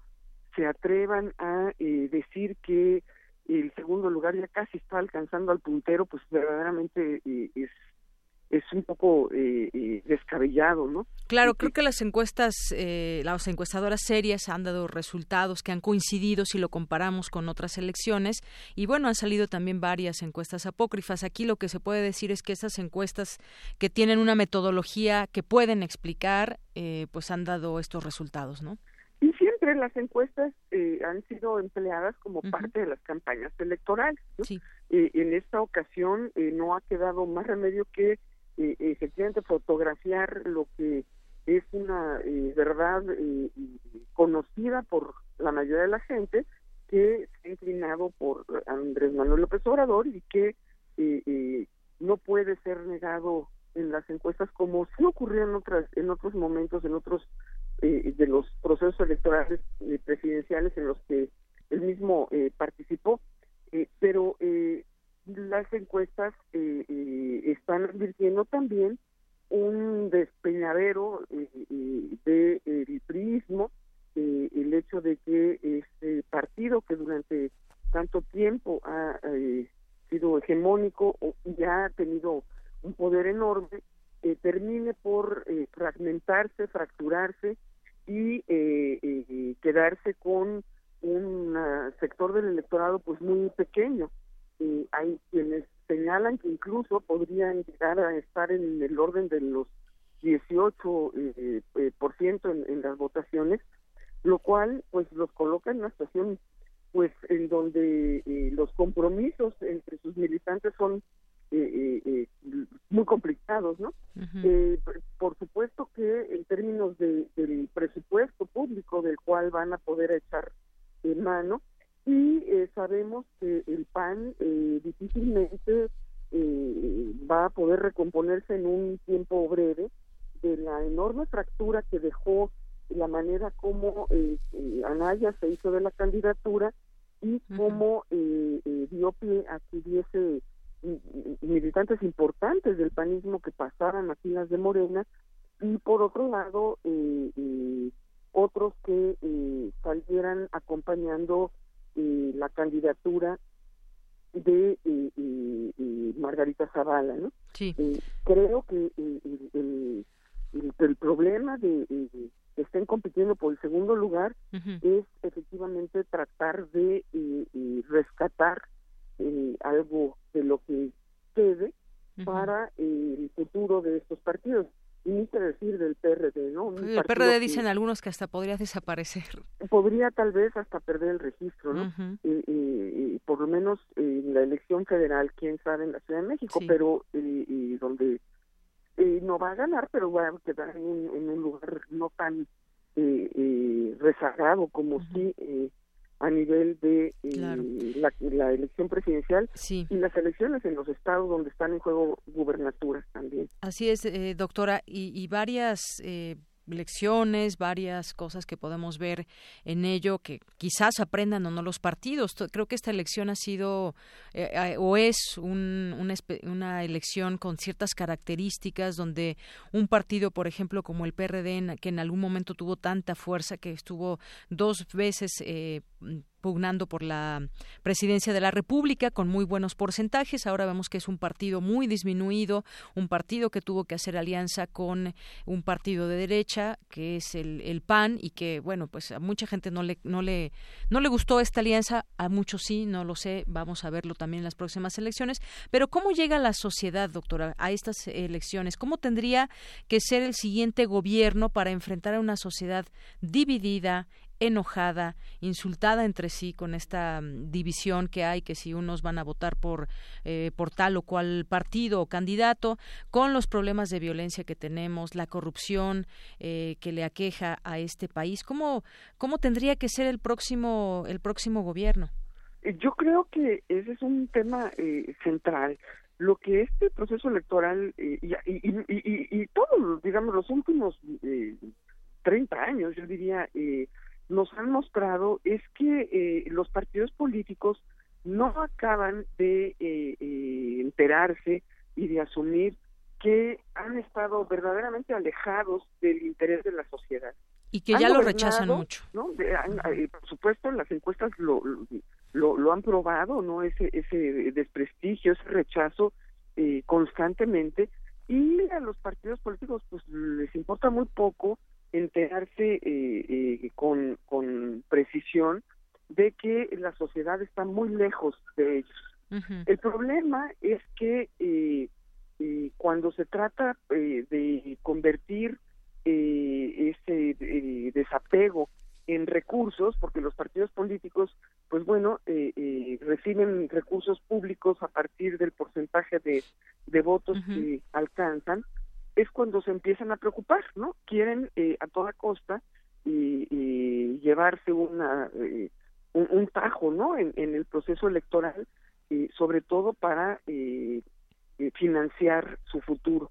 Y creo que eh, gane quien gane, eh, evidentemente eh, tendrá que haber un giro muy, muy importante en términos de la conexión del gobierno con la ciudadanía, con la sociedad, esta división políticos ciudadanos que cada vez es más em, utilizada con términos mercadotécnicos pero que en sustancia significa que los representantes no se ven eh, representados por quienes ocupan los cargos eh, públicos eh, que a los cuales llegan por medio de las votaciones. Esa distancia, ese distanciamiento es muy grave en una sociedad que aspira a funcionar de manera democrática. Es evidente que el diálogo, que el debate público para la toma de decisiones no puede seguirse negando y que eh, eh, si eh, el gobierno que llegue por la vía de los votos, esperemos que así sea, en, en, esta ocasión, no le queda más remedio que gobernar apoyándose en esta sociedad, esta ciudadanía que hace muchos años exige ser tomada en cuenta. Si algo se quiere cambiar, no será eh, por eh, una, una voz eh, que venga de arriba abajo, sino al contrario, porque este el gobierno que se asuma en diciembre próximo esté soportado, esté representando y esté actuando a nombre efectivamente de la sociedad que votó a favor, a su favor, y también de aquellos que, eh, que en principio eh, no lo apoyaron electoralmente, es decir, se trata de construir claro, se tiene que un, escenario donde exactamente todos, todas las voces, las voces de apoyo, pero también las voces disidentes, sean tomadas en consideración. Y mientras eso no ocurra, tendremos gobiernos que actúan de manera autoritaria en un eh, escenario donde aparentemente eh, y digamos que hay una base democrática sobre la cual se levantan. y esa contradicción de autoritarismo con un escenario de mecanismos eh, prácticamente democráticos, ¿no? o que aspiran a ser democráticos, pues es, es algo que nos ha llevado como sociedad a una fragmentación y a una división eh, muy grande donde las medidas que tienen que eh, asumirse fracasan porque no cuentan con ese respaldo social. Sí. Así es, doctora. Eh, esto en caso de que pues ganara cualquiera de los de los partidos, de los candidatos que en este momento están compitiendo, eso tendría que pasar, que escuchen a la ciudadanía y todo lo que usted nos explica. A mí me gustaría tener una opinión suya con respecto. Hay un artículo hoy que, que se publica en donde el jurista Rogelio Muñiz Toledo plantea que si gana López Obrador deberá elegir entre presidencia rígida o coalición. ¿Y esto qué se, a qué se refiere? Dice que probablemente López Obrador sea el presidente con mayor legitimidad desde que hay elecciones razonablemente auténticas, si es que gana, y medianamente equitativas en México, no solo porque su triunfo sería incuestionable, sino porque tendría en torno a él un amplio consenso sobre el impostergable cambio de régimen. En un primer escenario, podría optar por formar su gobierno sobre la base del sistema presidencial rígido, en el que el poder se concentra en el titular del Poder Ejecutivo. Este sería el escenario más probable si ganara por un amplio margen y o alcanzara la mayoría absoluta en al menos una de las cámaras del Congreso de la Unión, sobre todo si es en la de diputados. Luego dice, si no obtuviera la mayoría absoluta en ninguna de las cámaras, pero lograra los consensos sobre temas estratégicos del cambio de régimen político, también podría optar por esta vía apoyado en su amplia legitimidad, sobre todo si al inicio de la próxima legislatura construye los acuerdos parlamentarios para garantizar las mayorías que requeriría para la formación y el inicio de, de su gobierno. Este primer escenario requeriría obviamente lograr acuerdos con las oposiciones, garantizar las condiciones de gobernabilidad, solamente así lo, lo lograría. Pero hay un segundo escenario y sería que formara un gobierno de coalición desde el inicio de su administración. Los incentivos para optar por esta vía son bajos para un presidente con un alto nivel de legitimidad, pero lo deja entrever. Este sería un segundo escenario y pues bueno, ¿usted qué vería en, dado caso que López Obrador, que ya también pues conocemos de alguna manera, gobernó la Ciudad de México y demás, ¿qué, qué sería, pues ya no preguntar lo mejor para, para un presidente, sino lo mejor para la sociedad dentro de estos dos escenarios, doctora? Sí, yo creo que eh, coincido en que pues mucho dependerá de eh, el resultado que haya en las cámaras. Pero eh, a pesar de que tuviera las mayorías eh, eh, en ambas y digamos y que ganara las dos gubernaturas o sea, en el mejor de los casos de todas maneras yo considero y eso es lo que señalaba yo hace un momento que mientras no se abra la puerta para el diálogo con todas las fuerzas políticas todas todas ellas y con todas las organizaciones de la sociedad eh, civil, las de derecha, que son las que tienen la posibilidad de estar presentes en los medios de comunicación, pero también el enorme eh, eh, eh mundo de las organizaciones no gubernamentales pequeñísimas y medianas que están ligadas a temáticas particulares, mientras no se tiendan puentes de comunicación con el conjunto, eh, será muy poco lo que se pueda avanzar porque eh, siempre eh, se tenderá pues a una eh, polarización no en ese sentido me parece que un gobierno de coalición o un gobierno en donde estén presentes en, en, la toma de decisiones el, las fuerzas políticas más representativas sería un escenario eh, muy sano porque eh, eh, la responsabilidad del gobierno recaería, digamos que en el conjunto de la sociedad y no en una sola persona.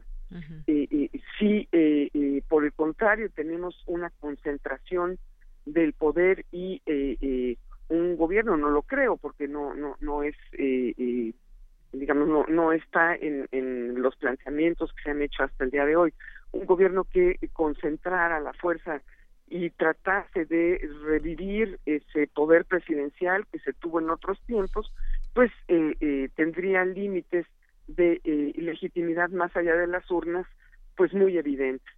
Ciertamente los votos proveen un escenario de legitimación y de, y de fuerza, pero después el día a día, el enfrentar los problemas cotidianos, requiere de acuerdos eh, más allá de lo que es eh, eh, la fuerza para imponer decisiones. Y que se trata justamente de tomar decisiones eh, que resuelvan y que resulten de ese diálogo, ¿no? Que resuelvan las diferencias y que fortalezcan de abajo hacia arriba la posibilidad de un gobierno. Muy bien, pues Así es, doctora. Tenemos estos escenarios posibles y solamente en esos escenarios es que imaginamos. entre paréntesis, por cierto, yo creo que el hecho de que López Obrador haya eh, abierto tanto eh, eh, las alianzas con las que llega a la inclusión de ciertos pues personajes. habla, habla ya de que de que pues ha tendido puentes con, con voces disidentes o que las que hubieran sido en otro momento disidentes y que eh, también llegan a este proceso electoral en un escenario de hartazgo y en una intención de eh, comenzar una nueva etapa eh, económica, política y social en el país. Y creo que por eso en su en la composición de eh, las alianzas que ha hecho, pues ha tendido puentes con el sector empresarial, lo mismo que con eh, grupos religiosos, ¿no? Eh, por poner dos elementos que tradicionalmente no son los que la izquierda llama a, a, a, sus filas, ¿no? Claro. Bien, pues doctora Marta Singer, le agradezco muchísimo estos minutos aquí en Prisma RU de Radio UNAM y por hacer este análisis de lo que está en juego en las próximas elecciones y qué, qué debiera pasar como sociedad y como ese entendimiento que deberían de tener los partidos políticos. Muchas gracias. Al contrario, muchas gracias y ojalá que en esta ocasión nos alejemos de la tradición del fraude eh, de último minuto. Así es que está ahí la sombra, ¿no? La sombra del fraude que acecha, por lo menos en el, pues, en el sentir eh, de mucha gente. Así es, ojalá que eh, no no prevalezca la compra de votos y pues los los trucos que además bueno pues en la medida en que van a tardar más en dar los resultados preliminares pues van a dejar eh, en la zozobra durante muchas horas. yo creo, en fin. Bueno. Pues eh, seguiremos platicando de ese tema. Esto apenas comenzará de los seis años que, que vendrán con un nuevo presidente. Muchas gracias, doctora. Al contrario, muchas gracias. Muy, muy buenas tardes. Un abrazo. La doctora Marta Singer es académica de la Facultad de Ciencias Políticas y Sociales de la UNAM. Y bueno, nos quedamos con esta reflexión, ¿no? ¿Qué, qué le conviene a la sociedad, qué nos conviene como sociedad, no a los partidos políticos. Ellos traen su agenda, tienen sus alianzas. ¿Qué, nos conviene como sociedad? Quienes voten contrario al que gane, pues serán más que críticos. Los que voten por el ganador tendrán pues que ser críticos también, ¿no?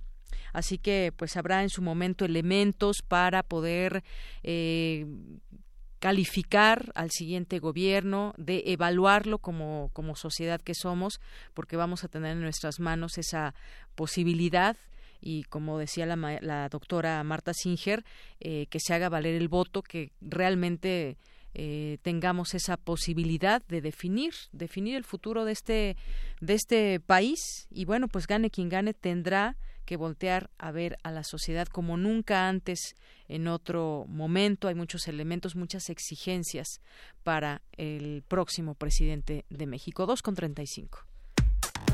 Relatamos al mundo. Relatamos al mundo. Porque tu opinión es importante, síguenos en nuestras redes sociales, en Facebook como Prisma RU y en Twitter como arroba PrismaRU. Y bueno, también por aquí nos manda un mensaje eh, Blanca Guerra que nos está escuchando. Le mandamos muchísimos saludos, también muy pendiente aquí de lo que de lo que comentamos con respecto a este proceso electoral.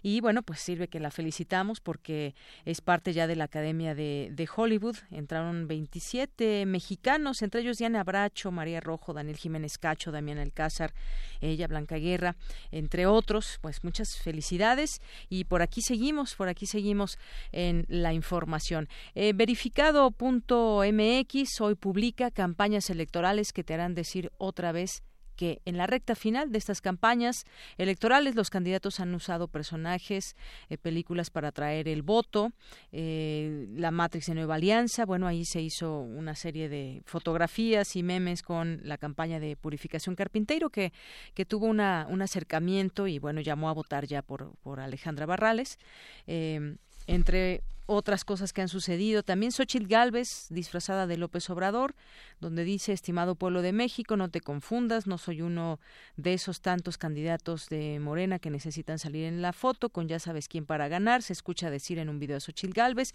Y bueno, muchas cosas que van pasando ya en el último día para tratar de eh, llamar al voto a sus partidos, a sus candidatos, a sus alianzas y habrá mucho que decir, ha, habido mucho que decir durante el proceso, pero también habrá mucho que reflexionar después del proceso porque entonces quienes quienes ganen decir que salió bien y quienes pierdan pues también tendré, tendrán que, que hacer un análisis al interior de sus partidos y demás para pues para tratar de dar una explicación a su a todos sus votantes eh, que pues bueno, estarán esperando algún, algún discurso. Vamos a continuar ahora, nos vamos con las breves internacionales. Internacional RU. Desde mayo de 2018, el gobierno estadounidense ha separado a 2.300 niños de sus padres en el marco de la política Tolerancia Cero, denunció el Centro de Investigación estadounidense Rebel. Este miércoles, una juez federal de California ordenó la reunificación familiar en un plazo no mayor a 30 días, incluso menor si se trata de menores de 5 años. Tras la reunión entre el presidente ruso Vladimir Putin y el asesor de seguridad nacional de Estados Unidos, John Bolton, se anunció que se acordó una fecha y lugar para la reunión cumbre entre los mandatarios de ambos países. Los datos serán dados a conocer el día de mañana. Habla el mandatario ruso. Siento mucho tener que afirmar que las relaciones ruso-estadounidenses no están en su mejor momento. Lo he dicho varias veces públicamente y hoy voy a reiterarlo una vez más. Esto es el resultado de una continua batalla política interna en los Estados Unidos. Sorpresa en las primarias de Nueva York ante las legislativas de noviembre, ya que la latina Alexandria Ocasio Cortés se impuso entre las bases de su partido al poderoso Joseph Crowley, considerado como el cuarto demócrata más influyente en la Cámara de Representantes, tras 10 mandatos en el Congreso.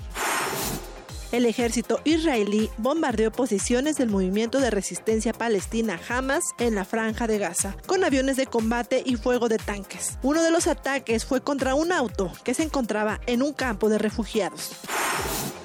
En Colombia, este miércoles se debate en el Congreso el proyecto de ley sobre el Código de Procedimiento de la Jurisdicción Especial para la Paz. Habla el mandatario Iván Duque. Espero que esta semana una vez se conoció el pronunciamiento de la Corte Constitucional a finales de la semana pasada, el Gobierno Nacional pueda facilitar, escuchar algunas de las proposiciones que se han hecho en el Congreso y tratar de buscar un acuerdo también hoy arribaron a Ecuador los cuerpos de los tres periodistas del diario El Comercio, que fueron secuestrados y asesinados en Colombia. A su llegada, Radira Aguagallo, familiar de una de las víctimas, afirmó que esta acción marca el inicio de un camino hacia la justicia. Dejar en claro que si bien la recuperación y repatriación de los cuerpos de Paul, Javier y Efraín es un objetivo que las familias perseguían desde el día 13 de abril, eso no le pone un fin a esta historia. No es un punto final, no se ha acabado este capítulo amargo en la historia de Ecuador y de Colombia. Más bien, es el inicio de un camino hacia la verdad y hacia la justicia y a que se establezcan responsabilidades en todos los niveles. Dos de la tarde con 40 minutos. Gracias, Ruth Salazar, por las breves internacionales. Y bueno, otra nota referente al proceso electoral, robo de boletas, en este caso, en Coatzacoalcos, Veracruz. Sujetos armados robaron con violencia 541 boletas para ciudadanos y 20 más para los representantes de partido. Esto, pues lo unimos con eh, también este robo de boletas allá en eh, Oaxaca, que le comentábamos hace unos momentos, donde pues también una situación de plano de robo de boletas en estos eh, lugares que también habíamos comentado hace un momento. Pues seguimos ahí atentos a lo que suceda en este proceso electoral y que se pueda que se pueda compartir con todos ustedes. Bien, pues continuamos. Ahora vamos a escuchar una información que nos tiene preparada nuestra compañera Dulce Wet.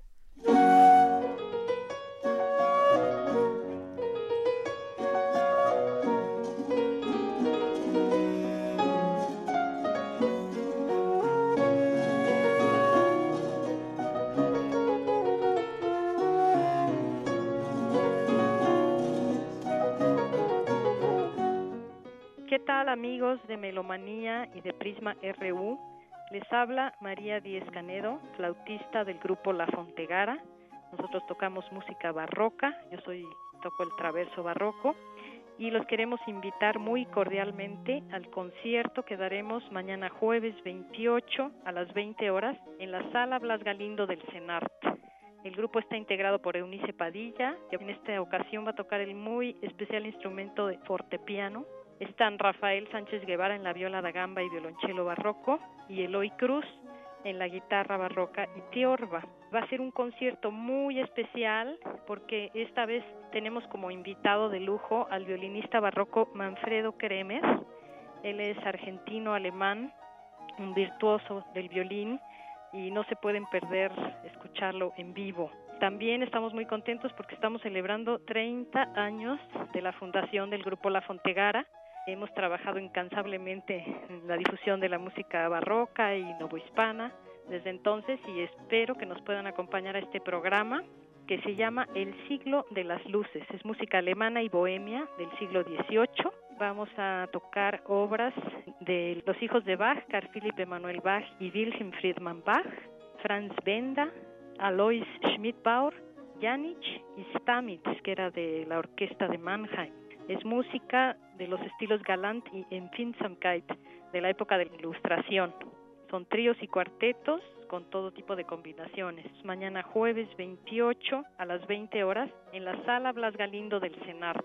No se van a arrepentir, les va a gustar mucho. Una experiencia sonora única. Muchas gracias.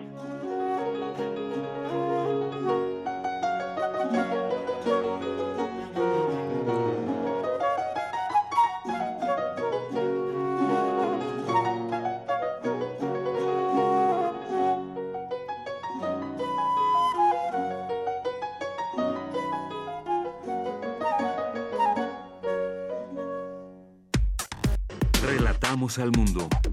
Relatamos al mundo. Porque tu opinión es importante, síguenos en nuestras redes sociales, en Facebook como Prisma RU y en Twitter como arroba PrismaRU. Continuamos dos de la tarde con 44 minutos y nos vamos ahora a escuchar la voz de Margarita Castillo con este poema llamado Obstinación de Miguel Aroche Parra. Poesía RU.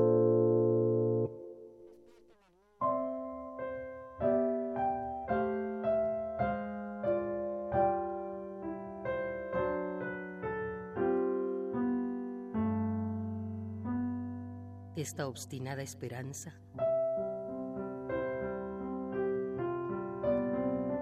Este deseo de estar libre.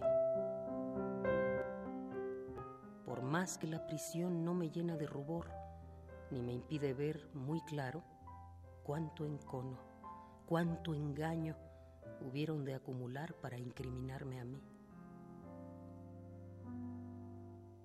Este empeño tremebundo porque sea esta la última carta que escribo, como el último añorar o el último suspiro desde la infame prisión, que es ya un tumor maligno en quienes anhelan verme libre y liberarse de su propio tormento.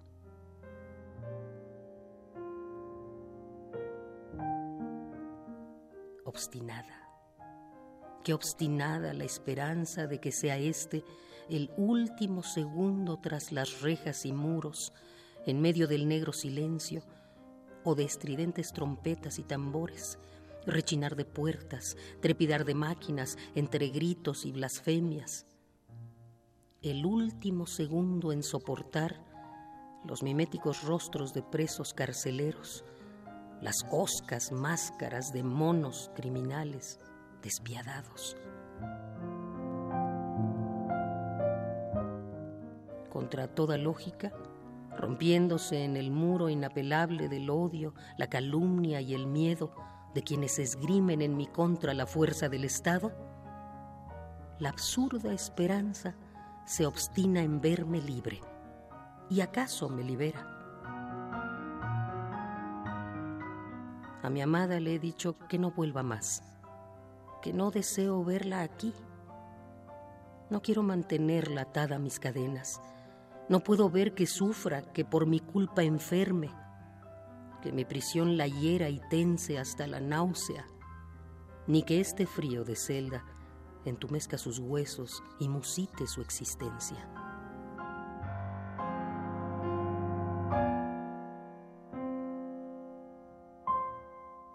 Sé bien que no será, pero quisiera que este fuese el último día, que hoy pudiera estar libre junto con todos mis compañeros de condena.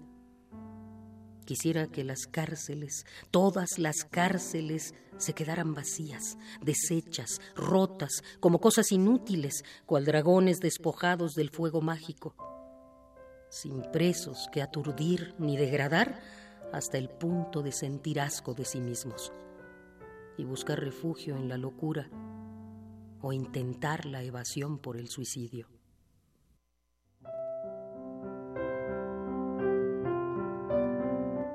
Qué terca la esperanza de ser libre y qué reconfortante aún sentirse hombre.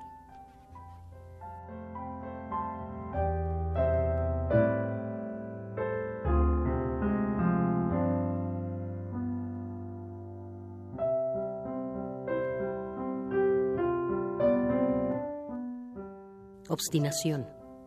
Miguel Aroche Parra.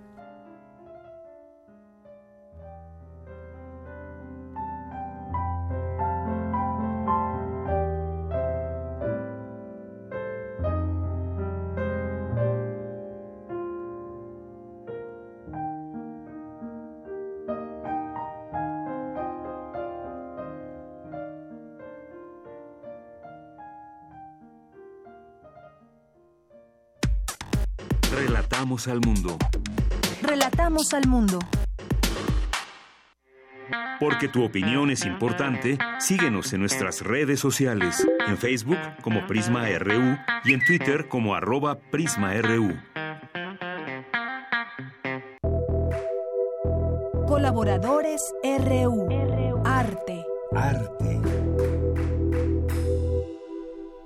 Continuamos, dos de la tarde con 49 minutos. Le damos la bienvenida a este espacio, como todos los miércoles, a Amanda de la Garza. Ella es curadora adjunta del Museo Universitario de Arte Contemporáneo. ¿Cómo estás, Amanda? Bienvenida. Hola, ¿qué tal, Deyanira? Eh, pues un gusto saludarte nuevamente.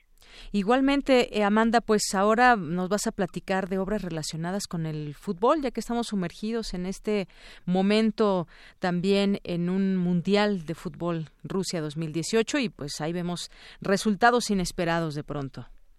Así es, bueno, eh, seguramente hoy será un día completamente de fútbol. Eh, como el resto de los días en que juega México y la ciudad está paralizada. Y bueno el fútbol como, como muchos de los radioescuchas seguramente saben eh, o han leído de escritores, por ejemplo, que abordan el tema de, eh, del fútbol, Eduardo Galeano, etcétera, eh, o desde el punto de vista de la sociología o las ciencias sociales, eh, pero también el arte contemporáneo y en ese sentido, pues muchos artistas en diferentes momentos han trabajado sobre el tema del fútbol. Muchos de ellos eh, fervientes aficionados del fútbol, eh, pero que intentan eh, desmenuzar este fenómeno desde el punto de vista estético, político, social y también pues de la sociedad de consumo. En ese sentido, eh, recuerdo una exposición que hubo hace un tiempo, en el 2012, en Monterrey, que se llamó Fútbol, Arte y Pasión, eh, y en donde precisamente las obras de, de artistas tanto mexicanos como internacionales abordaban pues tanto el juego o la idea del balón, por ejemplo, con una pieza de Gabriel Orozco, el, la pelota ponchada, que es precisamente un balón de fútbol ponchado, una fotografía y tiene, digamos, residuos de agua, una fotografía icónica de una época de eh, la obra de Gabriel Orozco, o por ejemplo, eh, una pieza muy famosa de un artista mexicano, Miguel Calderón, eh, que es también de los 2000, que es una videoinstalación de un juego ficticio eh, entre México y Brasil, en donde México golea a Brasil 17-0. pero lo interesante es que eh, ese proyecto se transmitió en un bar como no presentándose como obra de arte, sino como una transmisión en vivo de un partido. La gente estaba muy desconcertada, entonces lo que hizo el artista fue eh, armar un juego a partir de diferentes tomas. Eh, y eh, de, de, segmentos de diferentes partidos para para pues proponer este inverosímil 17-0 y pues los espectadores no sabían que estaban presenciando una pieza y pues eh, generar esta especie de sorpresa de sazón también por pues por esta victoria inesperada de México. Y pues la pieza se presentó en Brasil precisamente y forman parte de una bienal. eh, y eh, por otro lado también el, un colectivo español eh, en, tiene una obra eh, que investiga la parte de los hinchas, de las porras, de fútbol, es decir, eh, pues lo, eh, cómo se organizan, eh, los momentos de euforia en el juego, esto en Chile, o por ejemplo una pieza que tuvimos en el MUAC eh, de un artista alemán eh, muy importante, Harun Faroki, que eh, a través de 12 canales separados de video aborda eh, pues las diferentes representaciones del fútbol, es decir, por un lado cómo se ha ido volviendo también un tema casi estadístico el fútbol, en donde un jugador eh, puede puede recolectar a través de diferentes medios tecnológicos eh, pues eh, el número de pues eh, de eh, goles eh, que tanto se ha movido y esas estadísticas funcionan para hacer los juegos los videojuegos de fútbol. Y en este caso Harun Faroki analiza también eh, eh, por ejemplo las cámaras de seguridad en los estadios eh, las narraciones deportivas. Entonces, entender el juego de fútbol, por eso lo titula Juego Profundo, también haciendo un guiño muy interesante a, eh, a un antropólogo, Clifford Geertz, que describe eh, la pelea de gallos en Bali, eh, pues para hablar de cómo un juego, en este caso, eh, pues en eh, Harun Farooqui diría el fútbol, es capaz de decirnos algo sobre una sociedad o el funcionamiento de una sociedad. Y pues también es muy emocionante porque el partido en el que se centra pues es cuando Zinedine Zidane es expulsado pues en, la Copa del Mundo. Eh, y eh, y así a, también sobre Zidane que sido una figura pues referencial en, en, el fútbol contemporáneo. Eh, dos artistas Philip Parreno y Douglas Gordon hacen un documental eh, donde eh, Si- Si- Zidane precisamente se vuelve pues este personaje icónico de eh, pues de, de para ellos del siglo XXI no entonces Ujú. dice eh, se llama Zidane un retrato del siglo XXI y también es una videoinstalación en diversos canales que a partir de 17 cámaras que están sincronizadas en un partido eh, en el que jugó Zidane entre el Real Madrid y el Villarreal en el 2005 eh, y, y pues de esta manera pues es muy interesante la forma en que desde perspectivas muy distintas los artistas intentan abordar el juego. Por ejemplo, un artista jo- joven mexicano, Isaac Torres, tiene una serie de eh, pues eh, de cuadros eh, eh, en, en donde eh, representa eh, la mano de Dios, la famosa mano de Sí. Dios en, en, pues en el mundial que eh, que hubo en México,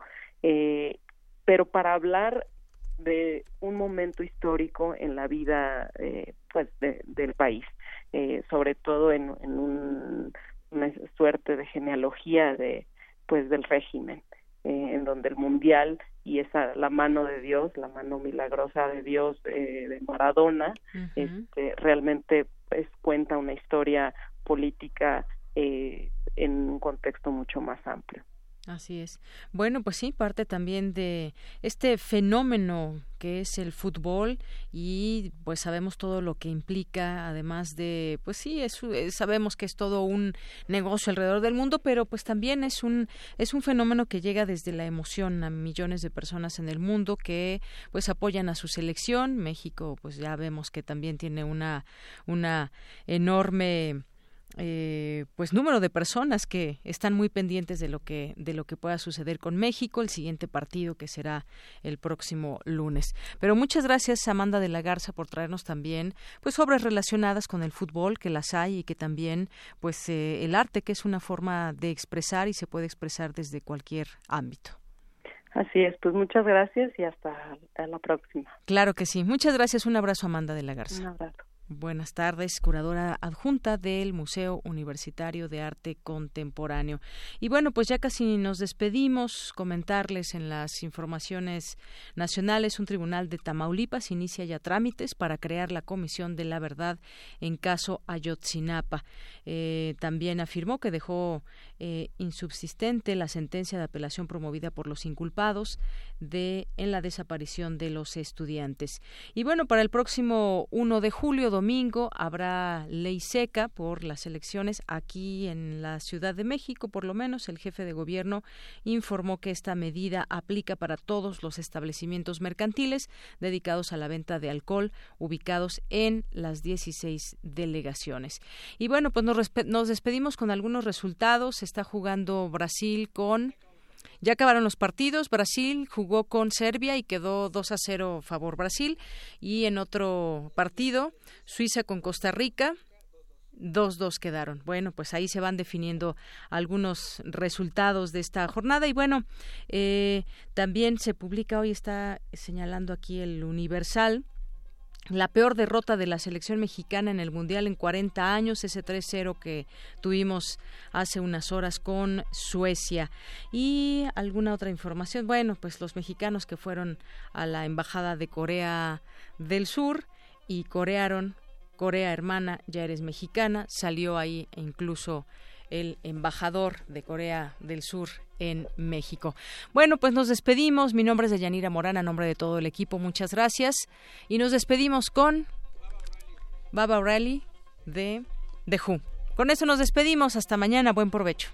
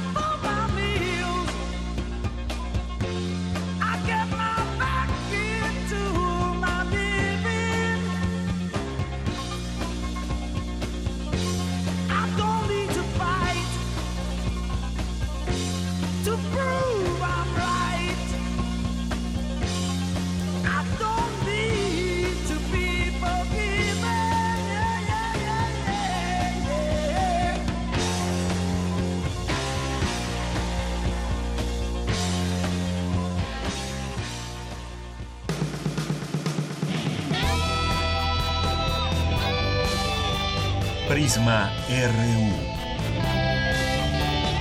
Relatamos al mundo.